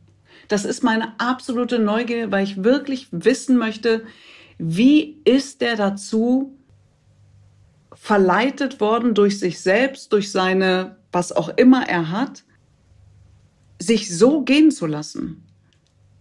Und das ist ja nicht Herr Müller oder Herr Hamadi, sondern das ist ein gestandener Politiker mit einer Verantwortung über sein eigenes Ich hinaus. Für eine möglicherweise Partei, für seine Kommune, für was auch immer. Und ich weiß es nicht. Ich maße mir überhaupt nicht an zu sagen, zu wissen, was den da getrieben hat. Oder ob er das ist. Und was würdest du jenen antworten, die sich davon verletzt sehen? Also die sagen würden, jetzt will sie gerade mit dem reden, der uns eigentlich wehgetan hat, aber wir bekommen keinen Raum? Oder nicht genau, das ist total der richtige Punkt. Das ist doch genau das gleiche wie mit Stuckrad-Barre. Ich habe das von vergessen, Entschuldigung. Benjamin von Stuckrad-Barre. Da ist doch auch, ich meine, da, da, da weiß ich zu wenig darüber, warum die Frauen nicht selber quasi andere Wege und Möglichkeiten gefunden haben, um zu sprechen und ein Sprachrohr gesucht oder gebraucht haben und in ihm gefunden haben. Aber das ist ja ganz oft das Problem, dass wir die, die es betrifft, die, die verletzt worden sind, vergessen und eher das Licht auf den Täter wenden. Das liegt oftmals, nicht in dem Fall, aber in anderen Fällen auch daran, dass Opfer einen Opferschutz für sich in Anspruch nehmen. Und das haben wir auch als Presse zu respektieren. Es gibt gewisse Organe in unserem Land, die interessiert das nicht. Die drucken dann auch Fotos und den Vollnamen und äh, den Klarnamen etc. Das ist überhaupt nicht mein Weg von Journalismus. Aber man muss natürlich zunächst oder gleichzeitig das Gespräch auch mit denen suchen und denen eine Plattform geben und denen das Licht geben, die sich davon verletzt fühlen. Absolut richtig von dir. Mhm. Aber ja, mich interessiert in dem, auch in dem die Fall andere ist auch Seite. Noch mal was anderes, weil, weil die sich ja auch ähm, sozusagen, ich glaube, die Frauen um Stuttgart Barre, die waren Teil von diesem Machtsystem und ich glaube, bei dem Thema gibt es auch viele Interessensvertretungen, die einfach sagen, wir klären hier seit Jahren auf und was soll dieses genussvolle Spiel auch 45 Sekunden lang nonstop, also da ist schon, aber eben man redet dann mehr über ihn als über die Tatsache, dass inzwischen schon angekommen sein könnte, dass viele das nicht wollen. Und jetzt machen wir doch einen Spin, weil wir bei dem Thema sind. Gleichzeitig gab es doch den Fall von Tauben im Gras von Köppen. Da geht es dann plötzlich mhm. um Kunst. Und wo auch eine Lehrerin, ich glaube aus Ulm, gesagt hat, ähm, da fällt auch ein N-Wort oder fallen Worte, die, die sie verletzen und dass man dieses Buch dann im Unterricht nicht besprechen sollte. Und jetzt ist es wohl so, dass Lehrer selbst entscheiden dürfen, ob sie es dann besprechen, je nach Klasse und äh, hat ja zum, zum Ergebnis, dass das dann auch nicht Teil vom Prüfungskanon im gleichen Maße bleiben kann, weil wir manche Klassen entscheiden, dass sie es nicht machen. Und in den USA gibt's das ja eben auch, dass du eben aufgrund der Verletzungen, die Literatur in dir auslösen kann, darfst du aus dem Seminar gehen. Und das war jetzt zum ersten Mal für mich so in dieser Lautstärke auch die Debatte mit kanonisierter Literatur. Wie siehst du es da? Ich glaube, dass es zumindest eine einheitliche Regel geben sollte, weil sonst heißt es plötzlich, guck mal, die machen das, was sagt das über die aus? Und oh, die machen es nicht, was sagt es über die aus? Und ich glaube, dass es da eher einen einheitlichen Rahmen braucht. Ich, also es kommt auch immer noch mal wieder auf das, worüber reden wir jetzt gerade? Bei dem N-Wort, ich, also ich sträube mich dagegen, das auch als Zitat zu reproduzieren etc. Ich, was ich eingangs gesagt habe, war ja nur, dass man darüber auch mit denen, insbesondere mit denen, die es betrifft, sprechen muss, äh, wie man das handhabt. Aber ich finde, diese Debatte einfach totzutreten, nicht okay, weil ich erlebe immer noch in, in genug Gesprächen, dass Menschen da noch nicht genug abgeholt worden sind. Und ich weiß, dann gibt es auch den Ansatz zu sagen, die sollen sich selber ähm, quasi Wissens, das, des Wissens ermächtigen und lesen und sich Bücher kaufen ähm, und sich selber quasi den Wissensstand aneignen, auf dem wir jetzt sind. Das funktioniert aber ja bei ganz vielen nicht, sondern sie brauchen dann das Gespräch, sie brauchen die Erklärung ähm, was ich für absurde Sachen immer noch gefragt werde. Und wenn ich da eine andere Schmerz- oder Toleranz, Toleranzgrenze hätte, ähm, würden ganz viele Gespräche nicht stattfinden und ich wäre ähm, verletzt und beleidigt. Und ich verstehe jeden, der sich so fühlt. Ich will das niemandem absprechen. Nur ich habe da einen anderen Weg eingeschlagen, genauso wie mit der Frage, wo kommst du her? Ich finde, man darf und man sollte sie auch stellen. Es kommt auf den Ton an und auf das, auf, auf die, Absicht, die dahinter steht. Aber auch da gibt es ganz viele in meinem migrantischen Umfeld, die sagen, nein, ich kann, ich ertrage diese Frage nicht mehr. Ich will sie nicht hören. Und ich akzeptiere das und ich respektiere das auch. Ich sehe es nur anders. Ja, und das geht mir genauso glaube, gerade bei dem Thema, ja. ja. Ja, aber ich gleichzeitig, total toll gleichzeitig über, ja. Ja, aber gleichzeitig, weißt du, wir, wir sagen dann auch immer, wenn wir dann zuhören, dann erledigt sich das. Und jetzt zum Beispiel beim N-Wort finde ich total, also ich verstehe gar nicht, woher der Impuls kommt, Menschen in der Gegenwart äh, irgendwie zu benennen, wie sie definitiv sagen, ich will nicht genannt werden. Also es ist schon eine perverse Lust drin und die kann man dann auch, äh, ja. ich verstehe auch, warum die zum Ergebnis kommen, dass das Rassisten sind, die das wollen. Denn warum willst du das? Aber es gibt Fragen wie bei so einem. Ja, weil sonst darf man ja in diesem Land überhaupt nichts mehr sagen. Und das ist ja wirklich und dann noch dieses Gendern und dann jetzt wollen auch das, jetzt reicht's mir aber auch mal. So, jetzt sage ich es aber erst recht, wo ich auch denke, warum? Ja, die finden wir dann klar. Die sind aber auf der anderen Seite hast du Grauzonen und du hast vorhin gesagt, die Denkmäler soll man alle abreißen. Ich würde sagen, die Kunst. Nein! Nein, nein, nein, man soll sie nicht abreißen. Ja, ja, ich weiß, ja. Die, die man, also ich habe deine Antwort nicht äh, wiederholt, so, aber, ja, du, ja. Okay. nee, aber das Thema meine ich. Manche sagen, man soll sie abreißen. Genauso beim Thema Kunst ist es ja auch ein mhm. Grundrecht, so wie Meinungsfreiheit. Ich habe die Kunstfreiheit. Und, ähm, und ich glaube, da wird's grau, grauer. Und wenn ich ein Werk habe von Köppen, dann finde ich, kann ich mhm. drüber reden, ob ich ähm, ja, dass ich diese Begriffe eben kontextualisieren muss. Vielleicht kann man bei einer neuen Ausgabe äh, das irgendwie überlegen, aber dass man so weit kommt zu sagen, ich stelle in Frage, ob man im Unterricht so ein Werk dann behandeln muss, weil das Leuten wehtut. Da krieg ich schon so ein aber wenn du das mit dem Wehtun, wenn du das wiederum auch als Thema nimmst, also wenn man eine Lernkurve daraus hat, wenn man daraus was ableitet, einen Erkenntnisgewinn hat, wenn einen das weiterbringt, wenn man sagt, jetzt habe ich es begriffen, alles klar. In einem, ich würde sagen, immer noch geschützten Rahmen oder Raum, ja, in einem sozusagen safer Room, wo man sich darüber auch verständigt, warum man es macht. Und wenn die Betroffenen damit einverstanden sind, dann fände ich das, glaube ich, ich bin, weiß ich nicht, ich glaube, darüber werde ich jetzt noch ein bisschen länger nachdenken, fände ich das nicht schlimm. Oder ich anders, ich fände das okay. Ich Aber man muss die Betroffenen Autorin, Ich finde es als Autorin ja. schon, schon schlimm und auch als jemand, der Kunstfreiheit mhm. nicht minder wichtig findet, auch wenn ich klar Reden von Chimamanda Adichie sehe und merke, da sind Autoren, die ja.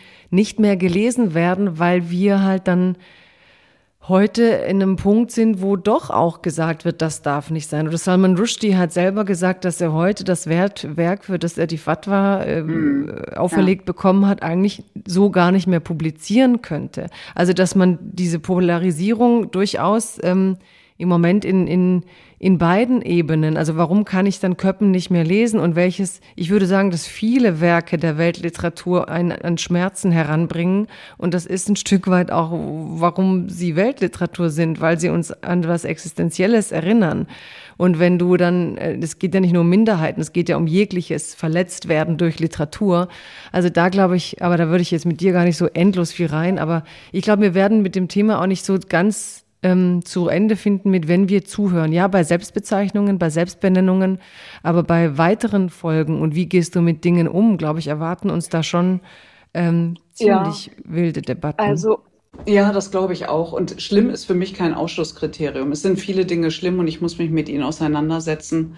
Ähm, aber wie gesagt, das ist, ähm, das sind Grenzerfahrungen und ich brauche die auch. Ich brauche diese Reibung, ich brauche diese Auseinandersetzung, um mich auch weiterzuentwickeln. Und ich kann aber nochmal jeden auch verstehen, der sagt, nein, mir tut das weh, mich verletzt das. Das ist jetzt das zwanzigste Mal und mir reicht es, ich ertrage das nicht. Und das müssen wir auch ähm, akzeptieren. Und deswegen sage ich ja auch, es braucht für gewisse Dinge gewisse Räume. Man kann die nicht jetzt, ich würde das niemals über Twitter oder so, ich bin ja nicht geistesgestört. Das äh, ist ja nicht fruchtbar. Das ist ja, ja, das ist ja ein Affront mit Ansage. Wem soll das was bringen? Das ist ja Quatsch. Und ich glaube, zu einem, zu einem, ähm, ein, ein, ein wichtiger Punkt, den du und den du vorhin gesagt hast, der dir aufgefallen ist in meinem Zitat mit den staatlichen Repressionen, die wir hier ja eben nicht so haben, ähm, ist der Gegensatz, und da sind, gibt es die Repression, ist die Öffentlichkeit.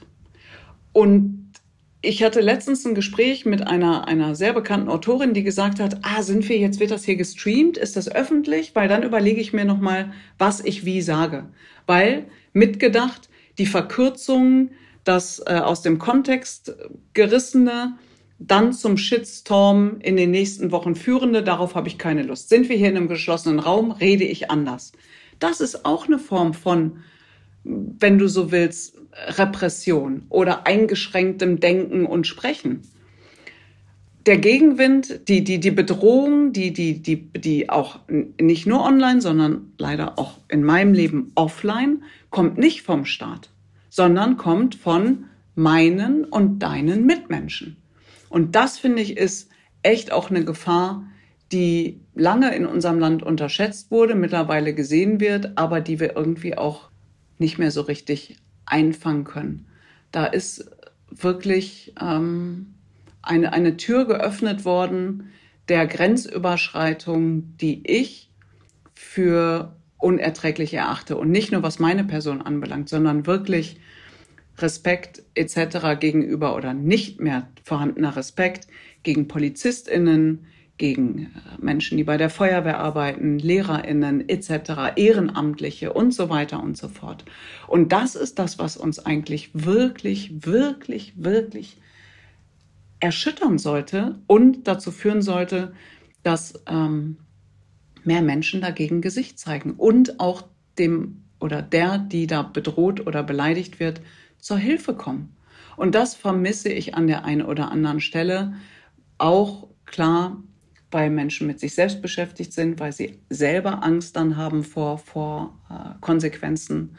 Aber wo führt das hin? Und ich finde auch, dass die, die Art und Weise, denke ich manchmal, wir haben, was du am Anfang so schön gesagt hast, manchmal fragst du dich, wie du beim Reden noch deine echten Sätze findest, ohne dich in diesen Wiederholungs- setzen, nicht nur von dir selber, sondern von uns als einer demokratischen Gesellschaft, die sich auch dauernd wiederholt. Und einer von diesen Sätzen ist für mich ja auch so, das ist gut gemeint und manchmal stimmt er auch total. So wenn einer sagt so, hier herrscht ja keine Meinungsfreiheit, dann sagen die anderen, ähm, ja doch, aber Meinungsfreiheit heißt ja nicht, dass du keine Gegenrede kriegst. Aber die Gegenrede, wir nennen es ja heute Shitstorm, aber es soll ja eigentlich die Gegenrede sein, ist dann manchmal mit einer solchen Wucht und so schnell ad hominem, dass immer Leute, immer mehr mhm. Leute denken, lohnt sich das jetzt eigentlich? Wenn mich quasi einer falsch versteht, dann rollt die Lawine, selbst wenn ich es ne, korrigiere, stehe ich da. Also, dass man überhaupt eine Situation im Diskurs hat, wo Leute irgendwann sagen, eigentlich ist es ein Schneeball werfen und am Ende kommt die Lawine und überrollt mich und es wird mir zu viel. Und wie viele Menschen wir damit eigentlich ja. auch verlieren, die letztlich konstruktiv und lösungsorientiert und was du gerade so wie im Nebensatz gesagt hast, dieses helfen wollen. Wie viele von uns wollen denn wirklich einfach ihre Tweets absetzen und zeigen, wo sie sozusagen selbstgerecht auch stehen? Oder wie viele wollen wirklich rausgehen und diese, was Obama mal, I'm deep in the dirt, deep in the mud. Mhm. Wer will eigentlich in dieses Lehmschleimige der Demokratie, wo es auch viel Drecksarbeit zu erledigen gibt? Ja, das muss man wollen und man muss vor allen Dingen auch die Zeit haben. Ich überlege bei Twitter schon auch, habe ich dann jetzt Zeit, tagsüber da immer wieder reinzugucken, auch zu antworten oder ähm, Leuten zu sagen, wenn sie so weitermachen, dass sie dann auch geblockt werden. Alleine das ist ja schon eine Mühe, zu sagen, ich blocke sie, wenn sie nochmal, oder ich kann sie auch einfach direkt machen. Ich will das immer nicht direkt. Also man muss nicht nur mit einem ordentlichen Panzer von Geduld und, und Widerstand ausgerüstet sein, sondern eben auch von Zeit. Ich habe mal gesagt, ähm, dass du in Deutschland eigentlich alles sagen kannst, du musst halt mit den Konsequenzen rechnen. Zu diesem Satz stehe ich.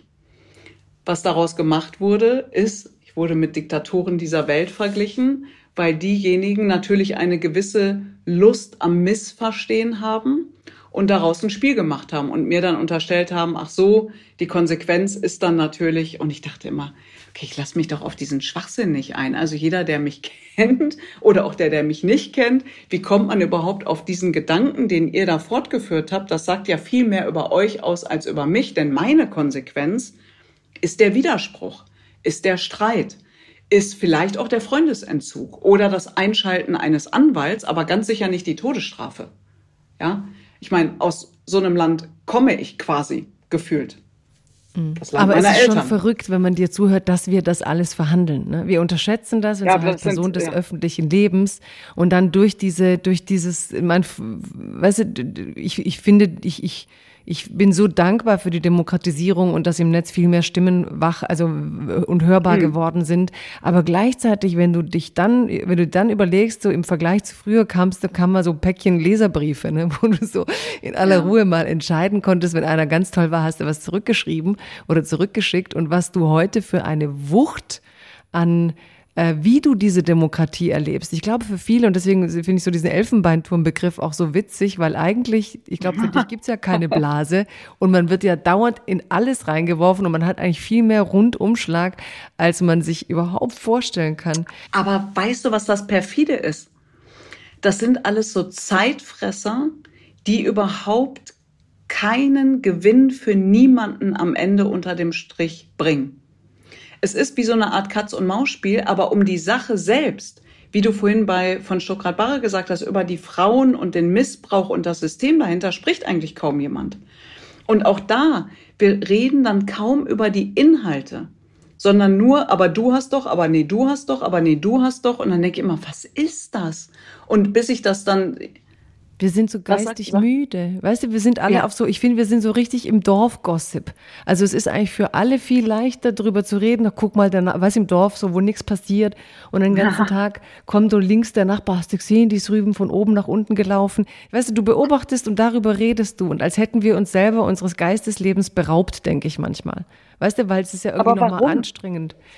Ist es so einfach? Ist das halt, weil, weil dazu hat ja jeder eine Meinung. Das ist dann auch einfach. Ja oder nein. Links oder rechts. Schwarz oder weiß. Aber alles dazwischen ist halt ein bisschen anstrengender. Und das ist dann mit Nachdenken und wirklich in den Diskurs gehen ausgestattet. Und das, ich glaube, das erfordert auch ich Zeit. ärgere mich dann, ja, auch nicht ich, mehr. Ja, ich ärgere mich dann selber, wenn ich mich dann auf diese Nebelkerzen oder Whataboutism oder wie auch immer wir das, wenn ich dann da auch wieder drauf reinfalle. Aber ich habe dann auch dieses, ich will mich erklären. Andere würden sagen, jetzt rechtfertigt sie sich. Und ich denke, nein, ich will aber erklären, wenn sie es missverstanden haben, das mit den Konsequenzen, dann erkläre ich das gerne. Nur wenn dann alle sieben Sekunden, ah, sie meinen das so und so, und du denkst immer, das kann doch nicht Nee, ich glaube, ich habe mich zweimal erklärt und dann gesagt, nie wieder. Also das mhm. ist, äh, apropos Fehler und, Stre und, und Scheiternkultur, da wollte ich eigentlich auch noch widersprechen. Also ich finde, wir haben so ein komisches Verhältnis. Einerseits werden Fehler unglaublich lang toleriert. Also der, der Zustand der Deutschen Bahn ist ja letztlich nur so weit gekommen, weil wir halt seit Jahren tolerieren, dass diese Bahn zu spät kommt, dass Fehler gemacht werden. Weil irgendwie schlafen wir die total weg und nehmen nicht wahr, dass du, wenn du Fehler machst, auch eine Aufarbeitungskultur und was draus folgen muss, weißt du so. Insofern hast du recht, keine Fehlerkultur, weil man aus dem Fehler nichts macht. Und auf der anderen Seite, wo ich glaube, du recht hast, ist, dass wir nicht wie in den USA so eine, ähm, so eine Story haben von, wow, der hat's versucht, ist gescheitert und jetzt steht er immer noch, jetzt macht er immer noch, sondern man markiert dann eher so in der Biografie, da ist er mal gescheitert, das war irgendwie nicht so glorreich. Hm? Also es gibt so diese Schadenfreude-Komponente. Aber bei Fehlerkultur denke ich immer, wir sitzen ja geradezu, also wir kleben richtig fest an unseren Fehlern und deswegen wird auch teilweise alles immer schlimmer weil wir sie eben nicht äh, benennen, nicht aufarbeiten, weil wir sie zu lang tolerieren. Der Karl Markus Gauss, äh, der ähm, in Österreich lebt, hat ja mal in so einer ganz lustigen Kolumne geschrieben, dass er sich fragt, wie die Deutschen das eigentlich akzeptieren, dass wenn sie am Bahngleis sind und die, Bahn kommt nicht, dass niemand sie informiert, dass niemand zu dir spricht. Und ich dachte, für mich ist es inzwischen so normal. Also, also so die Dysfunktionalität als Normalität. Siehst du, ich rege mich jedes Mal darüber auf und würde am liebsten auch jedes Mal darüber twittern, weil ich das einfach so grotesk finde mit der Deutschen Bahn, dass man ja schon in Jubelstimme ausbricht, wenn sie mal pünktlich kommt und eine Fahrt irgendwie ohne Katastrophen zu Ende gebracht wird. Das ist mir tatsächlich ein Rätsel. Genauso wie schlechter Autofahrer. Das sind dann meine Ventile, wo ich mich mal richtig aufrege und einfach immer hoffe, dass keine versteckte Kamera irgendwo installiert wurde, weil bei Verstehen Sie Spaß würde dann wirklich die Welt untergehen. Aber gut.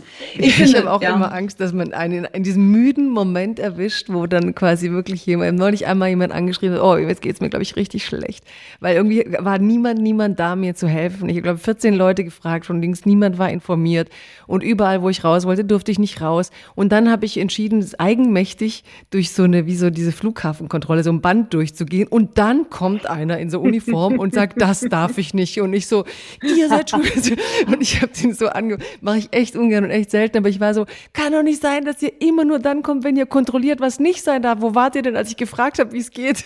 So, weißt du, so dieses dafür zu sorgen, dass man auch im Alltag irgendwie ähm, füreinander da ist. Ich glaube, manchmal das ist auch so ein Ding in Deutschland, dass wir den Alltag inzwischen fast so, jeder ist so auf sich allein gestellt. Ne? Du musst es so schaffen. Die, mhm. die, die Bahn, wie, wie die durchsagen, es fällt uns ja gar nicht mehr auf, dass da jeder wuselt und dann auch einfach überfordert ist, dass er nicht mehr weiß, wohin, wo lang und dadurch so eine Ruppigkeit, so eine gegenseitige entsteht. Mit der Bahn ist vielleicht auch ein schönes Beispiel, wo du sagst, es geht ja nicht um den einen Zug. Genau, um System. Ja, also es geht gar nicht, sondern es geht um das System, es geht um die Veränderung von Strukturen. Und das ist ja auch im, wer sagt was, wer spricht für wen, wer besetzt welche Räume. Es geht ja gar nicht oftmals um die eine Person, sondern eben um das, um das große Ganze. Und ich glaube, deswegen fühlen sich manche auch immer so persönlich gleich angegriffen und gehen dann in so einen Ego-Verteidigungsmodus. Aber es geht nicht um, um den Einzelnen oder die Einzelne. Und das finde ich ist schon auch wichtig, dass wir versuchen, auch ich muss das immer wieder für mich selber klar bekommen, dass es jetzt gerade nicht um mich geht, sondern um das, was auch um mich herum wabert und, und wachsen will. So. Da würde ich gerne mich ja. einsetzen, diese Gabe, dass es nicht um dich geht. Also ich habe immer das Gefühl, da ist jemand, wie du sagst, der sehr stark über sich nachdenkt und auch sehr weiß, was er sagt oder sie sagt, wenn sie ich sagt. Und auf der anderen Seite bist du damals äh, zu diesen Protesten. Ich meine, die Wucht mhm. der Proteste lässt sich vielleicht daran messen, dass wir damals auch im Index für Pressefreiheit nach unten gerutscht sind, weil man sagte, es wird immer gefährlicher für Journalisten, live von Demos zu berichten. Du bist damals hin und genau diese Gabe dann zu sagen, jetzt geht's hier nicht um mich und obwohl der Dinge redet, die auch mich verletzen können, will ich wissen, was in einer Gesellschaft, in der ich lebe, passiert, dass es solche Demonstrationen gibt und solche Bewegungen. Manchmal in diesem Gespräch oder immer wieder hast du Panzer gesagt. Manchmal hast du gesagt, ich habe auch eine Schmerz- und Toleranzgrenze. Ähm, was ist mit deinem Panzer, wenn du dahin gehst, weil wenn du ihn anbehältst, wirst du wahrscheinlich nicht so klug fragen können, auch nicht so klug antworten können. Und wie geht's dir nach solchen Begegnungen? Hm. Ich habe irgendwann mal für mich festgestellt, dass ich als Journalistin durchlässig, aber nicht nachlässig sein möchte. Und deswegen hilft der Panzer, wenn ich auf solche Demonstrationen, mittlerweile geht das ja gar nicht mehr, oder nur mit Security, was wirklich traurig ist für unser Land. Wirklich, ich bin da, das, ähm, ich kann das gar nicht Krass. glauben. Wann kam das? Ja, ich finde das wirklich. Direkt? Ja, aber das gilt ja nicht nur für mich. Ne? Das gilt also für viele JournalistInnen in unserem Land, wenn sie ähm, zu AfD, Pegida, äh, Corona, sogenannte Corona-Demos gehen, gingen. Ähm, ja, es fing schon so 16, 17 17 würde ich sagen, ich weiß es nicht mehr genau. Die ersten Male brauchte ich es nicht und dann ging es nicht mehr ohne. Und das ähm, erschwert auch das Arbeiten, weil du kommst ja dann auch immer mit so einem Tross an. Und ich habe es gerne klein, einfach, simpel, niedrigschwellig. Am liebsten wäre ich ganz alleine da. Das geht natürlich nicht, weil ich einen Kameramann und einen Ton oder Kamerafrau und Tonassistentin äh, und eine Redakteurin brauche. Ähm, so, und dann hast du dann noch Security, das heißt, du kommst da mit so einer Armada an. Das, das ja, macht ja auch was mit dem Gegenüber. Damit ist die Situation schon, finde ich, ein bisschen verfälscht. Aber gut, ich muss mir jetzt auch nicht permanent äh, ins Gesicht schlagen lassen. Also deswegen. Aber es führt auch dazu, dass ich halt diese Dinge so gut wie gar nicht mehr machen kann, machen darf. So, das ist echt auch bitter.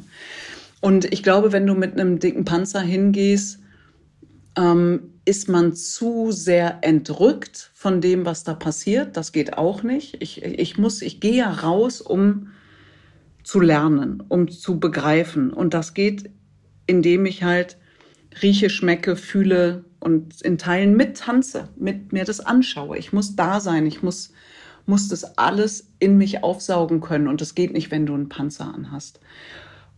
Und du darfst oder ich habe versucht, die Dinge einfach nicht zu sehr an mich ranzulassen. Ähm, ich weiß, dass ich für manche einfach so gewisse Dinge in meiner Person vereine. Also die Frau mit Migrationsvordergrund, die bei einem öffentlich-rechtlichen Sender arbeitet, die eine gewisse Haltung hat. Ähm, lassen wir jetzt mal die äußerlichen Merkmale beiseite oder mein Lebensstil oder wo ich lebe etc. Und das ist ja schon für manche ein Affront. Und dennoch gibt es so eine Art Faszination, weiß nicht wie, äh, ich kann, kann mir das auch manchmal nicht erklären, dass sie aber genau dann doch mit mir reden möchten. Und das öffnet mir dann auch gewisse Türen und gewisse Zugänge schaffe ich dadurch, durch dieses polarisierende, abstoßende, was eine gewisse Anziehungskraft auf den oder die ein oder andere ausgeübt hat. Und ich stelle Fragen und höre zu und lasse die Leute reden. Und deswegen ähm, ver also verwirrt mich das, wenn mir jemand sagt, ich hätte diese Menschen vorgeführt. Das haben die Menschen, die gesprochen haben, dann schon selbst. Weil ich habe niemanden in irgendeine Falle gelockt mit irgendeiner Frage. Ich habe sicherlich auch mal eine Gegenfrage gestellt oder nachgefragt. Und es gab eine Situation mit einem sehr bekannten Neonazi auf einem Rechtsrock-Festival. Da kann man sagen, okay, da war ich jetzt vielleicht ein bisschen frech. Aber wenn mir jemand sagt, ähm, du darfst den Holocaust in Deutschland ja nicht leugnen. Also hat er das geschickter gemacht mit einer Gegenfrage und gesagt, ob ich ihm denn beweisen könne, dass der Holocaust stattgefunden hat. Da musst du dich natürlich erstmal sammeln. Viel Zeit hast du dafür nicht. Und ich fing natürlich aus einem Reflex heraus an mit, also wir haben Dokumentation, wir haben vor allen Dingen glücklicherweise noch ZeitzeugInnen, mit denen man sprechen kann. Und, und, und. Und ich zählte das so auf und dann sagte er, na ja, aber die, die Leichenberge, die kann man ja auch von A nach B schaffen und immer wieder so neu sortieren. Und dann stehst du da auch als Journalistin und denkst, okay, ich, gleich hau ich dem eine runter. Aber das ist natürlich unsouverän und möglicherweise genau das, was er will. Und dann hätten wir den Skandal. Also habe ich ihn gefragt, okay, wenn Sie sagen, ich war ja nicht dabei, also kann ich das nicht belegen. Okay, was war, und so habe ich dann versucht, dem Ganzen zu entkommen, was war 1954? 1954 sind wir, sagte er dann, ja, ist Deutschland Weltmeister geworden. Habe ich gesagt, ja, stimmt. Waren Sie denn dabei? Schweigen. Nicht so, so. Und dann haben wir das jetzt mit dem Holocaust auch geregelt und dann bin ich halt einfach gegangen. Und das sind dann Momente, wo du, wo ich schon auch kurz mit mir ringe, aber dann einfach ich, ich bin. Ich denke dann nicht groß nach. Und entweder hat man dann so einen Einfall oder so eine Idee und bleibt ganz bei sich. Und ich glaube, wenn man die Erfahrung gemacht hat, dass man das nicht kann, darf man sich nicht in solche Situationen begeben. Das ist dann der Selbstschutz. Und das ist auch okay, wenn man das nicht kann oder auch wenn man das nicht will.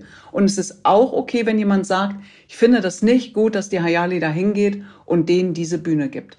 Für mich ist das nicht Bühne geben, für mich ist es dokumentieren, zeigen, was in unserem Land passiert. Und daraus müssen wir Dinge ableiten. Das wäre genau so, wie wenn wir über ein Denkmal, was uns nicht mehr gefällt, einfach eine Decke drüber werfen, weil dann sehen wir es ja nicht. Aber wir sind doch nicht mehr drei Jahre, können uns doch nicht die Augen zuhalten und dann glauben, damit ist alles weg.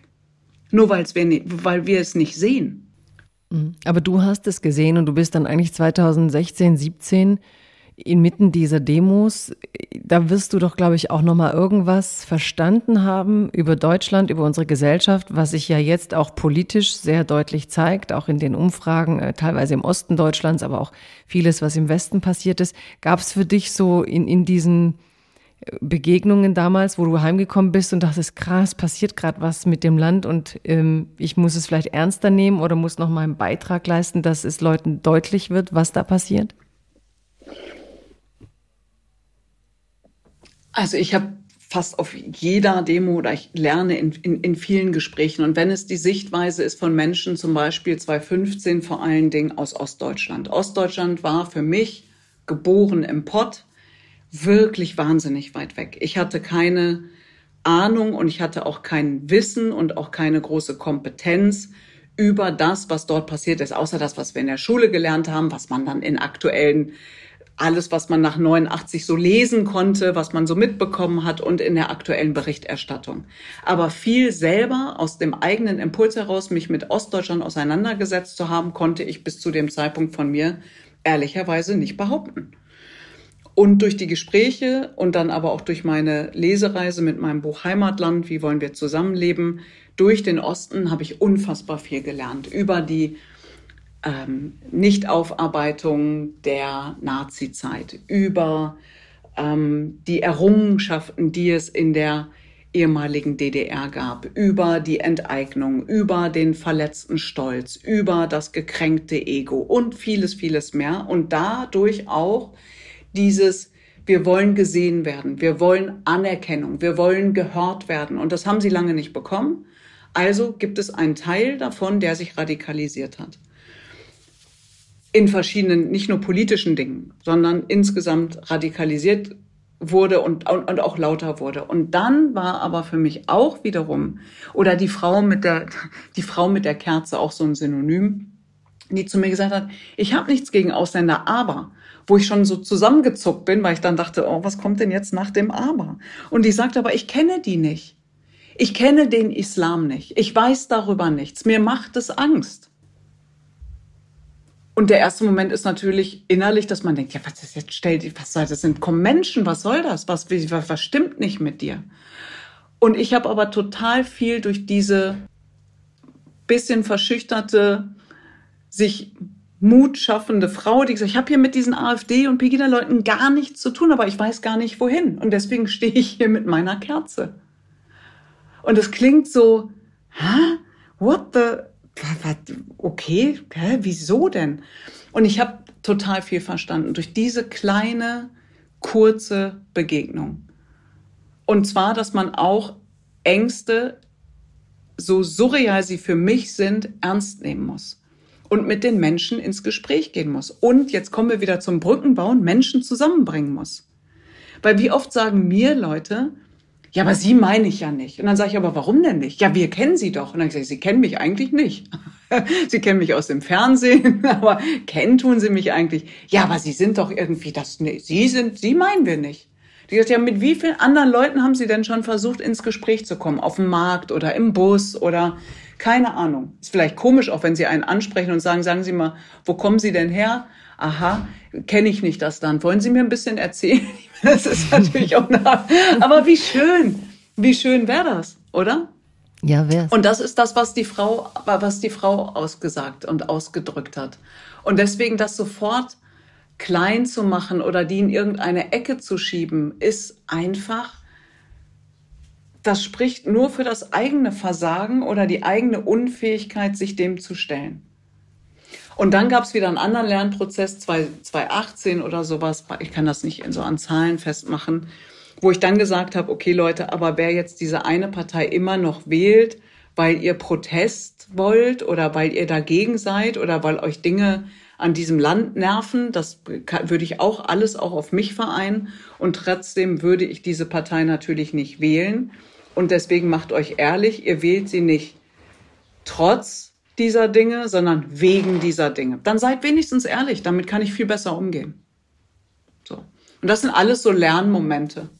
Du hast gerade so intensiv so auch diese Frau, ich habe sie echt vor mir gesehen und gleichzeitig die Frage, ab welchem gab es Momente, wo du Angst hast um die Demokratie und überhaupt was spielt Angst in deinem Leben für eine Rolle? Wovor hast du Angst? Also, das ist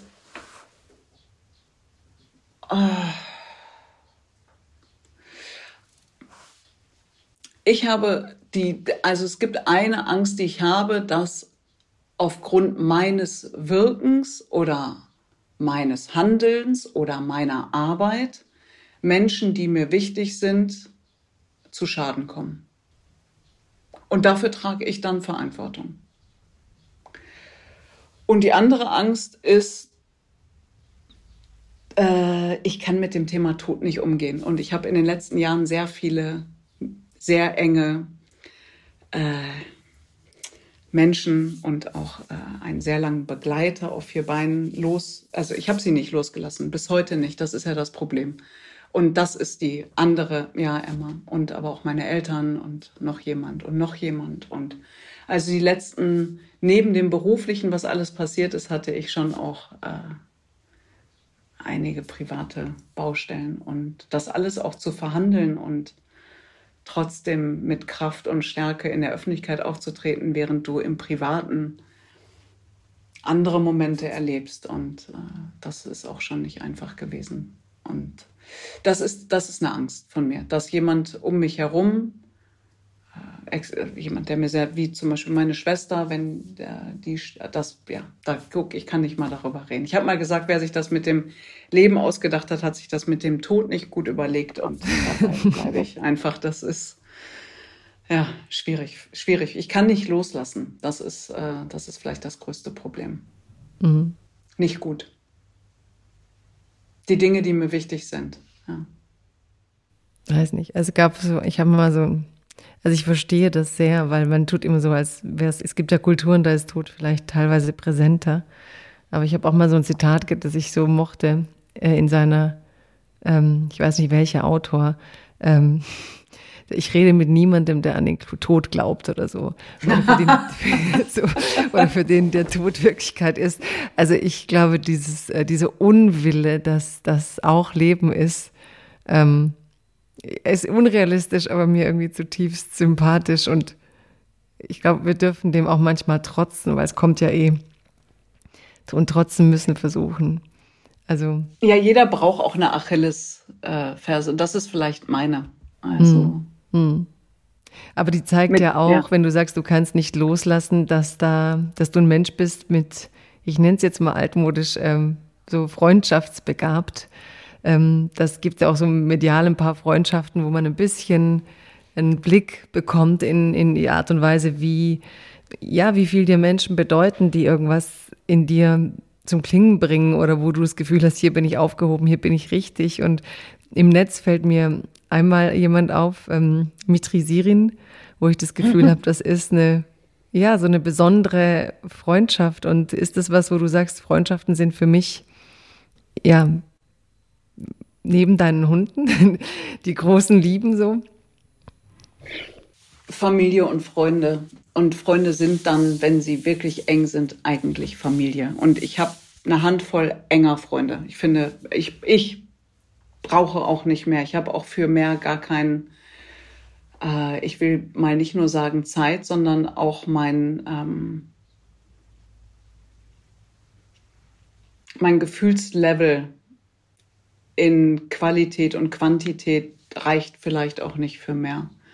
Und mir genügt es auch. Ich bin da auch genügsam. Ich habe lieber ehrliche, loyale, vertrauensvolle, wenige Menschen um mich rum, als zu sagen, ich kenne hier Hinz und Kunz und wir sind alle so wahnsinnig eng und so. Das ist, ist mir nichts. Das ich finde das befremdlich. Ich finde auch befremdlich, äh, ach egal, was ich alles befremdlich finde, ganz viel befremdlich. Aber Mitri ist, ähm, ja, dieses auch in, in dieser Medienwelt und alle kennen sich und alle so sind so wabern so um sie. Das ist alles nicht so meins. Ich habe auch in meinem Freundeskreis, die wenigsten haben was mit Medien zu tun. Das finde ich irgendwie ganz gesund. Das habe ich mir jetzt nicht ausgesucht. Das ist einfach so entstanden, glücklicherweise, ähm, um eben in verschiedenen Bubbles äh, auch unter, unterwegs zu sein und ähm, da auch meine Ruhe zu haben. Und da kann ich ich sein und da ist auch irrelevant, wertschätzen schon meine Arbeit, aber ich bin da eben Dunja und nicht die aus dem Fernsehen und so. Und das ist mir wichtig. Aber Mitri ist einer der wenigen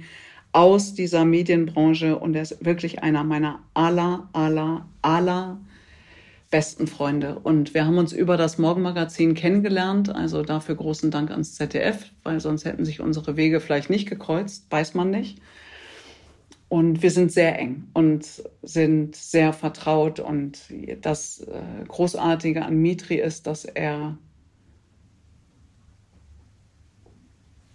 bisher immer für mich da war und sein eigenes Wirken oder Wollen auch mal beiseite stellen kann. Und das kann ich, wenn ich mit ihm zusammen bin, auch. Also wir gönnen uns Dinge wir schenken uns Dinge, wir sind füreinander da und wir sind einfach miteinander. Und ich glaube, das spürt man auch auf dem Schirm, was in der Doppelmoderation echt auch eine hohe Kunst ist. Ich finde es die komplizierteste Art des Moderierens, wenn du da mit jemandem zusammen bist. Aber es hat sich auf unsere Freundschaft in keinster Weise bisher in irgendeiner Weise im negativen schon gar nicht, aber irgendwie auch gar nicht im positiven Sinne, weil wir sind, wie wir sind, auch wenn wir im echten Leben zusammen sind, dann spielt der Job gar nicht so eine große Rolle.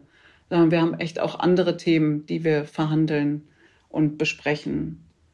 können. Und wir fahren auch ab und an zusammen in Urlaub. Also es ist wirklich eine, einfach eine echt schöne Freundschaft, die irgendwie auch in der Öffentlichkeit stattfindet, was so ein bisschen strange ist manchmal, weil wir das so selber gar nicht, glaube ich, so wahrnehmen. Aber es ist, wie es ist. Und es ist wirklich ein ganz toller, und ich sage das sehr bewusst, Mensch und ein toller Mann. Aber an meiner Seite gewesen zu sein in den letzten Jahren, wo es für mich eben beruflich auch ähm, klar, Höhen und Tiefen gab, aber auch die Anfeindungen und Bedrohungen, da war Mitri eine große Stütze und echt eine sichere Bank. Und das hat man in unserer Branche, glaube ich, nicht so oft. Das hat man schon im Freundeskreisen nicht so oft, aber in, in, in dieser Branche auch nicht. Ja. Aber wenn du jetzt sagst, so, also wo es im Beruf auch schwierig war, also ich glaube, von außen denken viel, dass es, ähm, naja, sehr gut war und vielleicht, wo, wo hattest du es aus deiner Sicht schwerer in den letzten Jahren? Also jetzt mal jenseits von den Außeneinschlägungen durch die sozialen Medien und das, was mir auf der Straße und so passiert ist. Klar kann ich verstehen, dass von außen das aussieht wie, ich bin dann irgendwann zum ZDF, es gab ja auch noch ein Leben davor, ne? also wo ich gewisse Dinge gemacht und getan habe, um dahin zu kommen, wo ich jetzt bin. Und trotzdem gehört eine Portion Glück auch dazu. Das ist ganz klar, das weiß ich auch. Und dann sieht es von außen halt so aus wie, okay, die geht zum ZDF und dann ist das Heute-Journal als Co-Moderatorin, dann kommt das MoMA, dann ähm, kommt die eigene Sendung, dann kommt das Sportstudio und jetzt schließt sich der Kreis und jetzt ist sie die dritte im Bunde im Heute-Journal. Aber dazwischen sind eben auch andere Dinge passiert. Wir hatten vorhin die Diskussion über Haltung, wie wertgeschätzt sie wird und wie geachtet sie wird und äh, so. Ja, aber es gab auch andere Stimmen, die gesagt haben, finden wir eigentlich nicht so gut oder jetzt reicht es auch mal. Und bei finden wir nicht so gut kann ich drüber diskutieren, aber bei jetzt reicht es auch mal kann ich nicht diskutieren, weil nochmal, das ist ja so, als würde ich sagen, okay, zwei Arme waren jetzt lange Zeit ganz gut, aber jetzt reicht das mal mit den zwei Armen, wir schneiden den einen ab. Und wenn der wieder in Mode ist, dann nähen wir den wieder an. Äh, nein, das geht nicht. Und sicherlich war es, war es schon ähm, jetzt jenseits von, da war ein Interview mal gut oder schlecht und so, das gehört zu unserem Berufsleben dazu, auch mit Kritik umzugehen. Ich liebe konstruktive Kritik und frag die auch. Also ich fordere die auch ein. Ich will dann immer wissen, okay, wenn es gut war, was war denn gut? Oder wenn es schlecht war, was konkret war denn schlecht? Oder was kann ich denn deiner Meinung nach, die muss ich ja am Ende nicht teilen, aber besser machen? Oder welchen Weg hättest du besser gefunden? So. Und dann war natürlich so ein bisschen ähm, was ist mit meiner eigenen Sendung, die ja als Sommerpause anfing für Maybrit Illner auf dem Donnerstags Sendeplatz. Und dann gab es dafür einfach keinen guten Sendeplatz. Und das war natürlich schon ein Moment, wo ich gedacht habe, okay, ähm, das ist das System. Dem, da habe ich mich schon auch unterzuordnen, was mir schwer gefallen ist. Es gab aber in dem Sendeschema des ZDF eben kein, keine Möglichkeit, einen, einen regelmäßigen Sendeplatz zu schaffen. Der wurde gefunden mit einmal im Monat. Da äh, muss man, glaube ich, kein Medienexperte sein, um zu wissen, dass das wahrscheinlich nicht funktionieren wird. Ich musste sogar meine Schwester immer abends vorher anrufen und sagen, übrigens, morgen ist meine Sendung, diesmal wieder zu einer anderen Uhrzeit und auch in einer anderen Länge, aber es ist ein Mittwoch. so, wir haben dann auch irgendwann darüber gelacht, weil was soll man machen? Aber wir haben da immer 100 Prozent oder mehr gegeben, um das Beste eben aus dieser einen Möglichkeit, aus diesem einen Schuss pro Monat zu machen. Und das hat am Ende aber nicht gereicht. Und da habe ich mich auch selbstkritisch hinterfragt, was war mein, mein Zutun oder mein in Anführungsstrichen Versagen und welche, welche Rolle haben die Rahmenbedingungen gespielt. So. Aber das war natürlich auch ein Moment, der mich schon auch traurig hat werden lassen, weil dahinter stehe ja nicht nur ich, damit kann ich umgehen. Aber es, es, war eine, es waren Menschen, die da ihre Zeit und ihre Ideen und ihr Fleiß, ihren Fleiß eingebracht haben und die dadurch dann eben auch kurz mal lost waren. Und das hat mich schon getroffen. Mm, das glaube ich. Und ich finde es auch immer interessant, weil eben viele, wenn es dann eben, wie du sagst, jetzt ist es rund, jetzt erzählt sich da was, dass ganz viele vergessen, wie lang die Reise war. Neulich war so ein ganz witziges Schaubild ähm, über erfolgreiche Menschen und wie andere sie sehen. Und dann stand die Frage so drüber, es war auch im Netz, glaube ich, ähm, what makes a successful person successful? Heißt nicht, dass jede, aber da war so ein langer, langer Balken, so von 20 Jahren, der war ganz dünn im Schaubild und auf einmal kam so eine Sichtbarkeit, ne? so wumm. Mm. Also, dass die Leute völlig unterschätzen, was für ein Langzeitarbeiten, aneignen, machen das ist, bis man letztlich eigentlich diese Sichtbarkeit hat in, in, in vieler Menschenleben. Ne? Das ist halt nicht so, wie du sagst, jetzt ist es halt heute Journal, sondern da ist eine lange Geschichte von an sich arbeiten, an sich herausfinden. Ja. ja. Aber es gibt da, Bei und das ist die ja. Ja, ich ja, muss leider, nee. leider langsam dich ähm, irgendwie zu einem Ende finden, wobei ich echt gerne noch länger mit dir reden würde. Aber es gibt da eben vielleicht auch nochmal, weil wir sagen rund machen. Du hast über einen Menschen im Radio gesagt, im Deutschlandfunk Kultur, so einen wie ihn wird es nie mehr geben. Weißt du sicher, wen ich meine? Mhm. Ähm, eben ja, auch heute Journal, auch ein Kontext, auch eine Freundschaft, die jetzt öffentlicher geworden ist. Ähm, was hat dieser Mensch, du darfst gleich selber sagen, wer es ist, äh, für deinen, dein Leben als Journalistin bedeutet und was es bedeutet dich da dir vielleicht auch, dass sich da so ein Kreis schließt, dass du da in einem Team bist, in dem er war und auch ein, ja, ein Erbe dann mit ähm, antrittst sozusagen. Das war natürlich, als ich ähm, meine erste Sendung im Heute-Journal hatte, hatte ich all diese Gedanken. Also wo, durch wen habe ich hier eigentlich angefangen? Wem habe ich das damals mit zu verdanken? Dazu gehören noch zwei andere. Ähm, neben Klaus Kleber, nämlich auch Bettina Schausten und Nikolaus Brender und natürlich auch der damalige Intendant, ähm, ohne den man so einen Job ja gar nicht bekommen würde, ähm, der ja auch seine Zustimmung geben muss. Und dann die, diese ganze Reise, dass mein Vater, der damals, als ich ins Heute-Journal gekommen bin, alle Folgen auf VHS aufgenommen hat. Und das war alles in meinem Kopf, aber insbesondere eben auch Klaus. Und ich bin oft gefragt worden, ob ich einen Mentor oder ein Vorbild habe oder hatte oder Mentorin. Und das hatte ich eigentlich nicht. Lebensmentorinnen sind sicherlich ungewollt meine Eltern und meine Schwester vor allen Dingen. Aber im beruflichen Kontext, wenn ich mich auf jemanden verständigen müsste, dann wäre es sicherlich Klaus.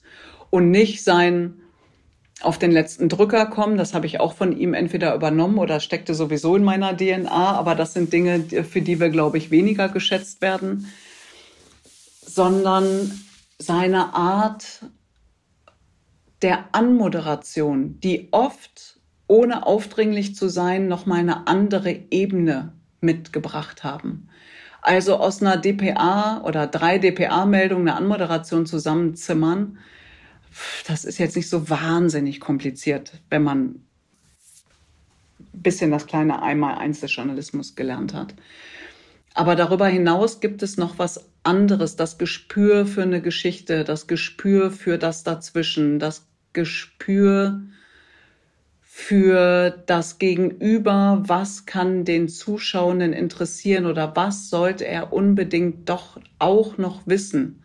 Oder welche, da sind wir wieder bei Grautönen, gibt es da noch, die man in einer Moderation mitschwingen lassen kann? Und das hat nichts mit Moral oder ich verändere deine Meinung oder sowas zu tun, sondern ein Impuls ein Gedanke, ein was zum Klingen bringen, wie du es genannt hast, oder wie ich es nenne, ins Denken bringen, ins, ach stimmt, so, aha, das wusste ich gar nicht.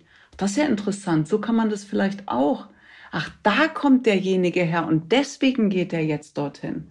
Ach, deswegen ist es jetzt interessant für das Journal und deshalb machen die damit sogar auf. Ach, so, das sind die Dinge, die ich von Klaus ohne dass wir uns mal hingesetzt haben und er gesagt hat, so, pass mal auf, jetzt erzähle ich dir mal, wo der Hase lang läuft, sondern die man einfach, oder ich, dieses Mann, ne, nervt auch, ich, ähm, durch ihn mitbekommen habe. Und ich bin sehr dankbar, dass wir über diese berufliche Zeit auch eine Freundschaft aufbauen konnten.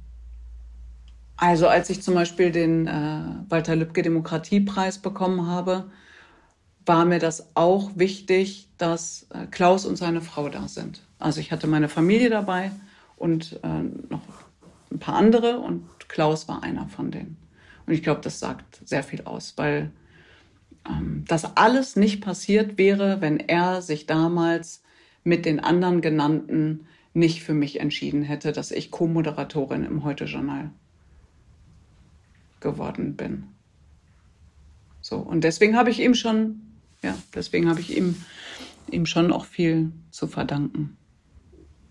Ja, aber das ist auch irgendwie für mich von außen fand ich das eben, weil ich mir vorstellen kann, dass äh, so wie du Haltung verstehst und von deinen zwei Armen redest, dass es da Menschen braucht und das ist auch das Wunderbare an der Demokratie, dass es diese Menschen auch immer wieder gibt, die das erkennen, dass genau diese diese diese Kraft am Ende das ist, was wir in Demokratien auch fördern müssen, auch wenn sie dann manchmal nach innen unbequem sein können. Das ist halt ähm, ja, es kommt nicht umsonst, es ist Arbeit für alle. Aber ja, aber ich habe von ihm, ja, wenn ich das noch, ich habe von ihm zum Beispiel, du kannst ja mit ihm herrlich über Amerika sprechen und diskutieren und streiten. Und da zum Beispiel habe ich auch für mich festgestellt, okay, hier gibt es einen Unterschied zwischen der Eigenerfahrung, nämlich meiner, ich fahre da oft hin, ich habe seit 2006, 2007 dort auch Familie, wir sind ja Christen, aus dem Irak vertrieben, Binnenflüchtlinge, absurderweise ähm, durch ein Flüchtlingskontingent in den USA ankommt, jetzt in Boston lebend. Also völlig verrückte Geschichte, weil die USA ja 2003, das führt jetzt zu weit. Aber deswegen habe ich so eine Art ähm, Eigenerfahrungskompetenz über die USA. Das kompetente Wissen, das hat Klaus und auch die Eigenerfahrung, weil er da lange gelebt hat. Und das sind unterschiedliche Dinge. Und das habe ich zum Beispiel auch durch Klaus gelernt. Also, dass das, dass das einfach ein Unterschied ist. In, wenn wir auch im, im Journalismus über die Ich-Erfahrung sprechen, über Meinung und Haltung, was bringe ich damit ein aus meiner eigenen Lebenserfahrung und was ist Wissen? Was ist kompetentes Wissen? Das heißt, nur weil ich zum Beispiel eine Migrationsgeschichte habe, muss ich noch lange keine Expertin sein, um über Migrationsthemen zu verhandeln. Weißt du, was ich meine? Ja, klar, absolut. Und das ist auch immer, das ist, in, ja, absolut weiß ich, was du meinst. Also, was ich an ihm einfach großartig fand, war, dass da eine Eleganz möglich war, auch so ein bisschen italienische Grandezza im Deutschen und gleich, aber gleichzeitig so Empathie. Ich finde, hier schließt das sich das oft gefallen. so aus, ne? Wenn Leute dann so ähm, sich irgendwie so fühlen, dann hast du oft das auch so eine Eiseskälte. Und bei ihm war das so zusammen. Ich habe immer so ne, von von George Clooney dieses Good Night and Good Luck, so also Good, dieses ne, I look, I look, I look through you, I look into you, I'm there. So, und das mochte ich immer an seiner Ausstrahlung und an diesem, wie er dasteht. Und weil mir die Zeit davonläuft, und es ist ja Dunja Das ist so lustig, jetzt wollte ich, Entschuldigung, jetzt wollte ich noch was, jetzt fällt mir noch was. Ja, bei Klaus natürlich, bescheiden wie er ist, nach meiner ersten oder zweiten Sendung dann gefragt hat, ob er denn was sagen dürfte. Ich so, Klaus, du bist der, wirklich der allererste, den ich wirklich, also der, wer, wenn nicht du, wer dann, um Himmels Willen? Und dann sagte er, ja, das mit deinem Schlusssatz, da weiß er, da weiß er irgendwie nicht, wie er das so findet, weil du gerade Good Night und Good Luck gesagt hast.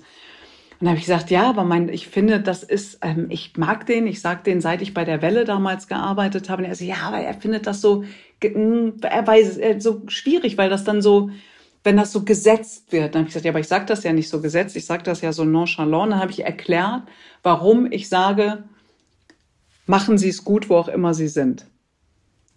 Hörst du mich noch?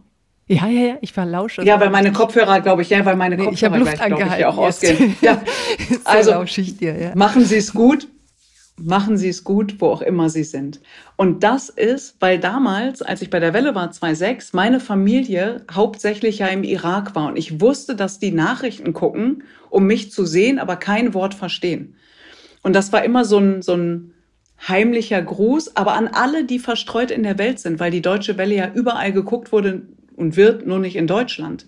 Und vielleicht auch die, die verstorben sind. Ich hatte so, so das war so meine Melange. Und dann habe ich ihm das äh, gesagt, dann meinte er, okay, jetzt finde ich es total schön, jetzt ergibt es Sinn.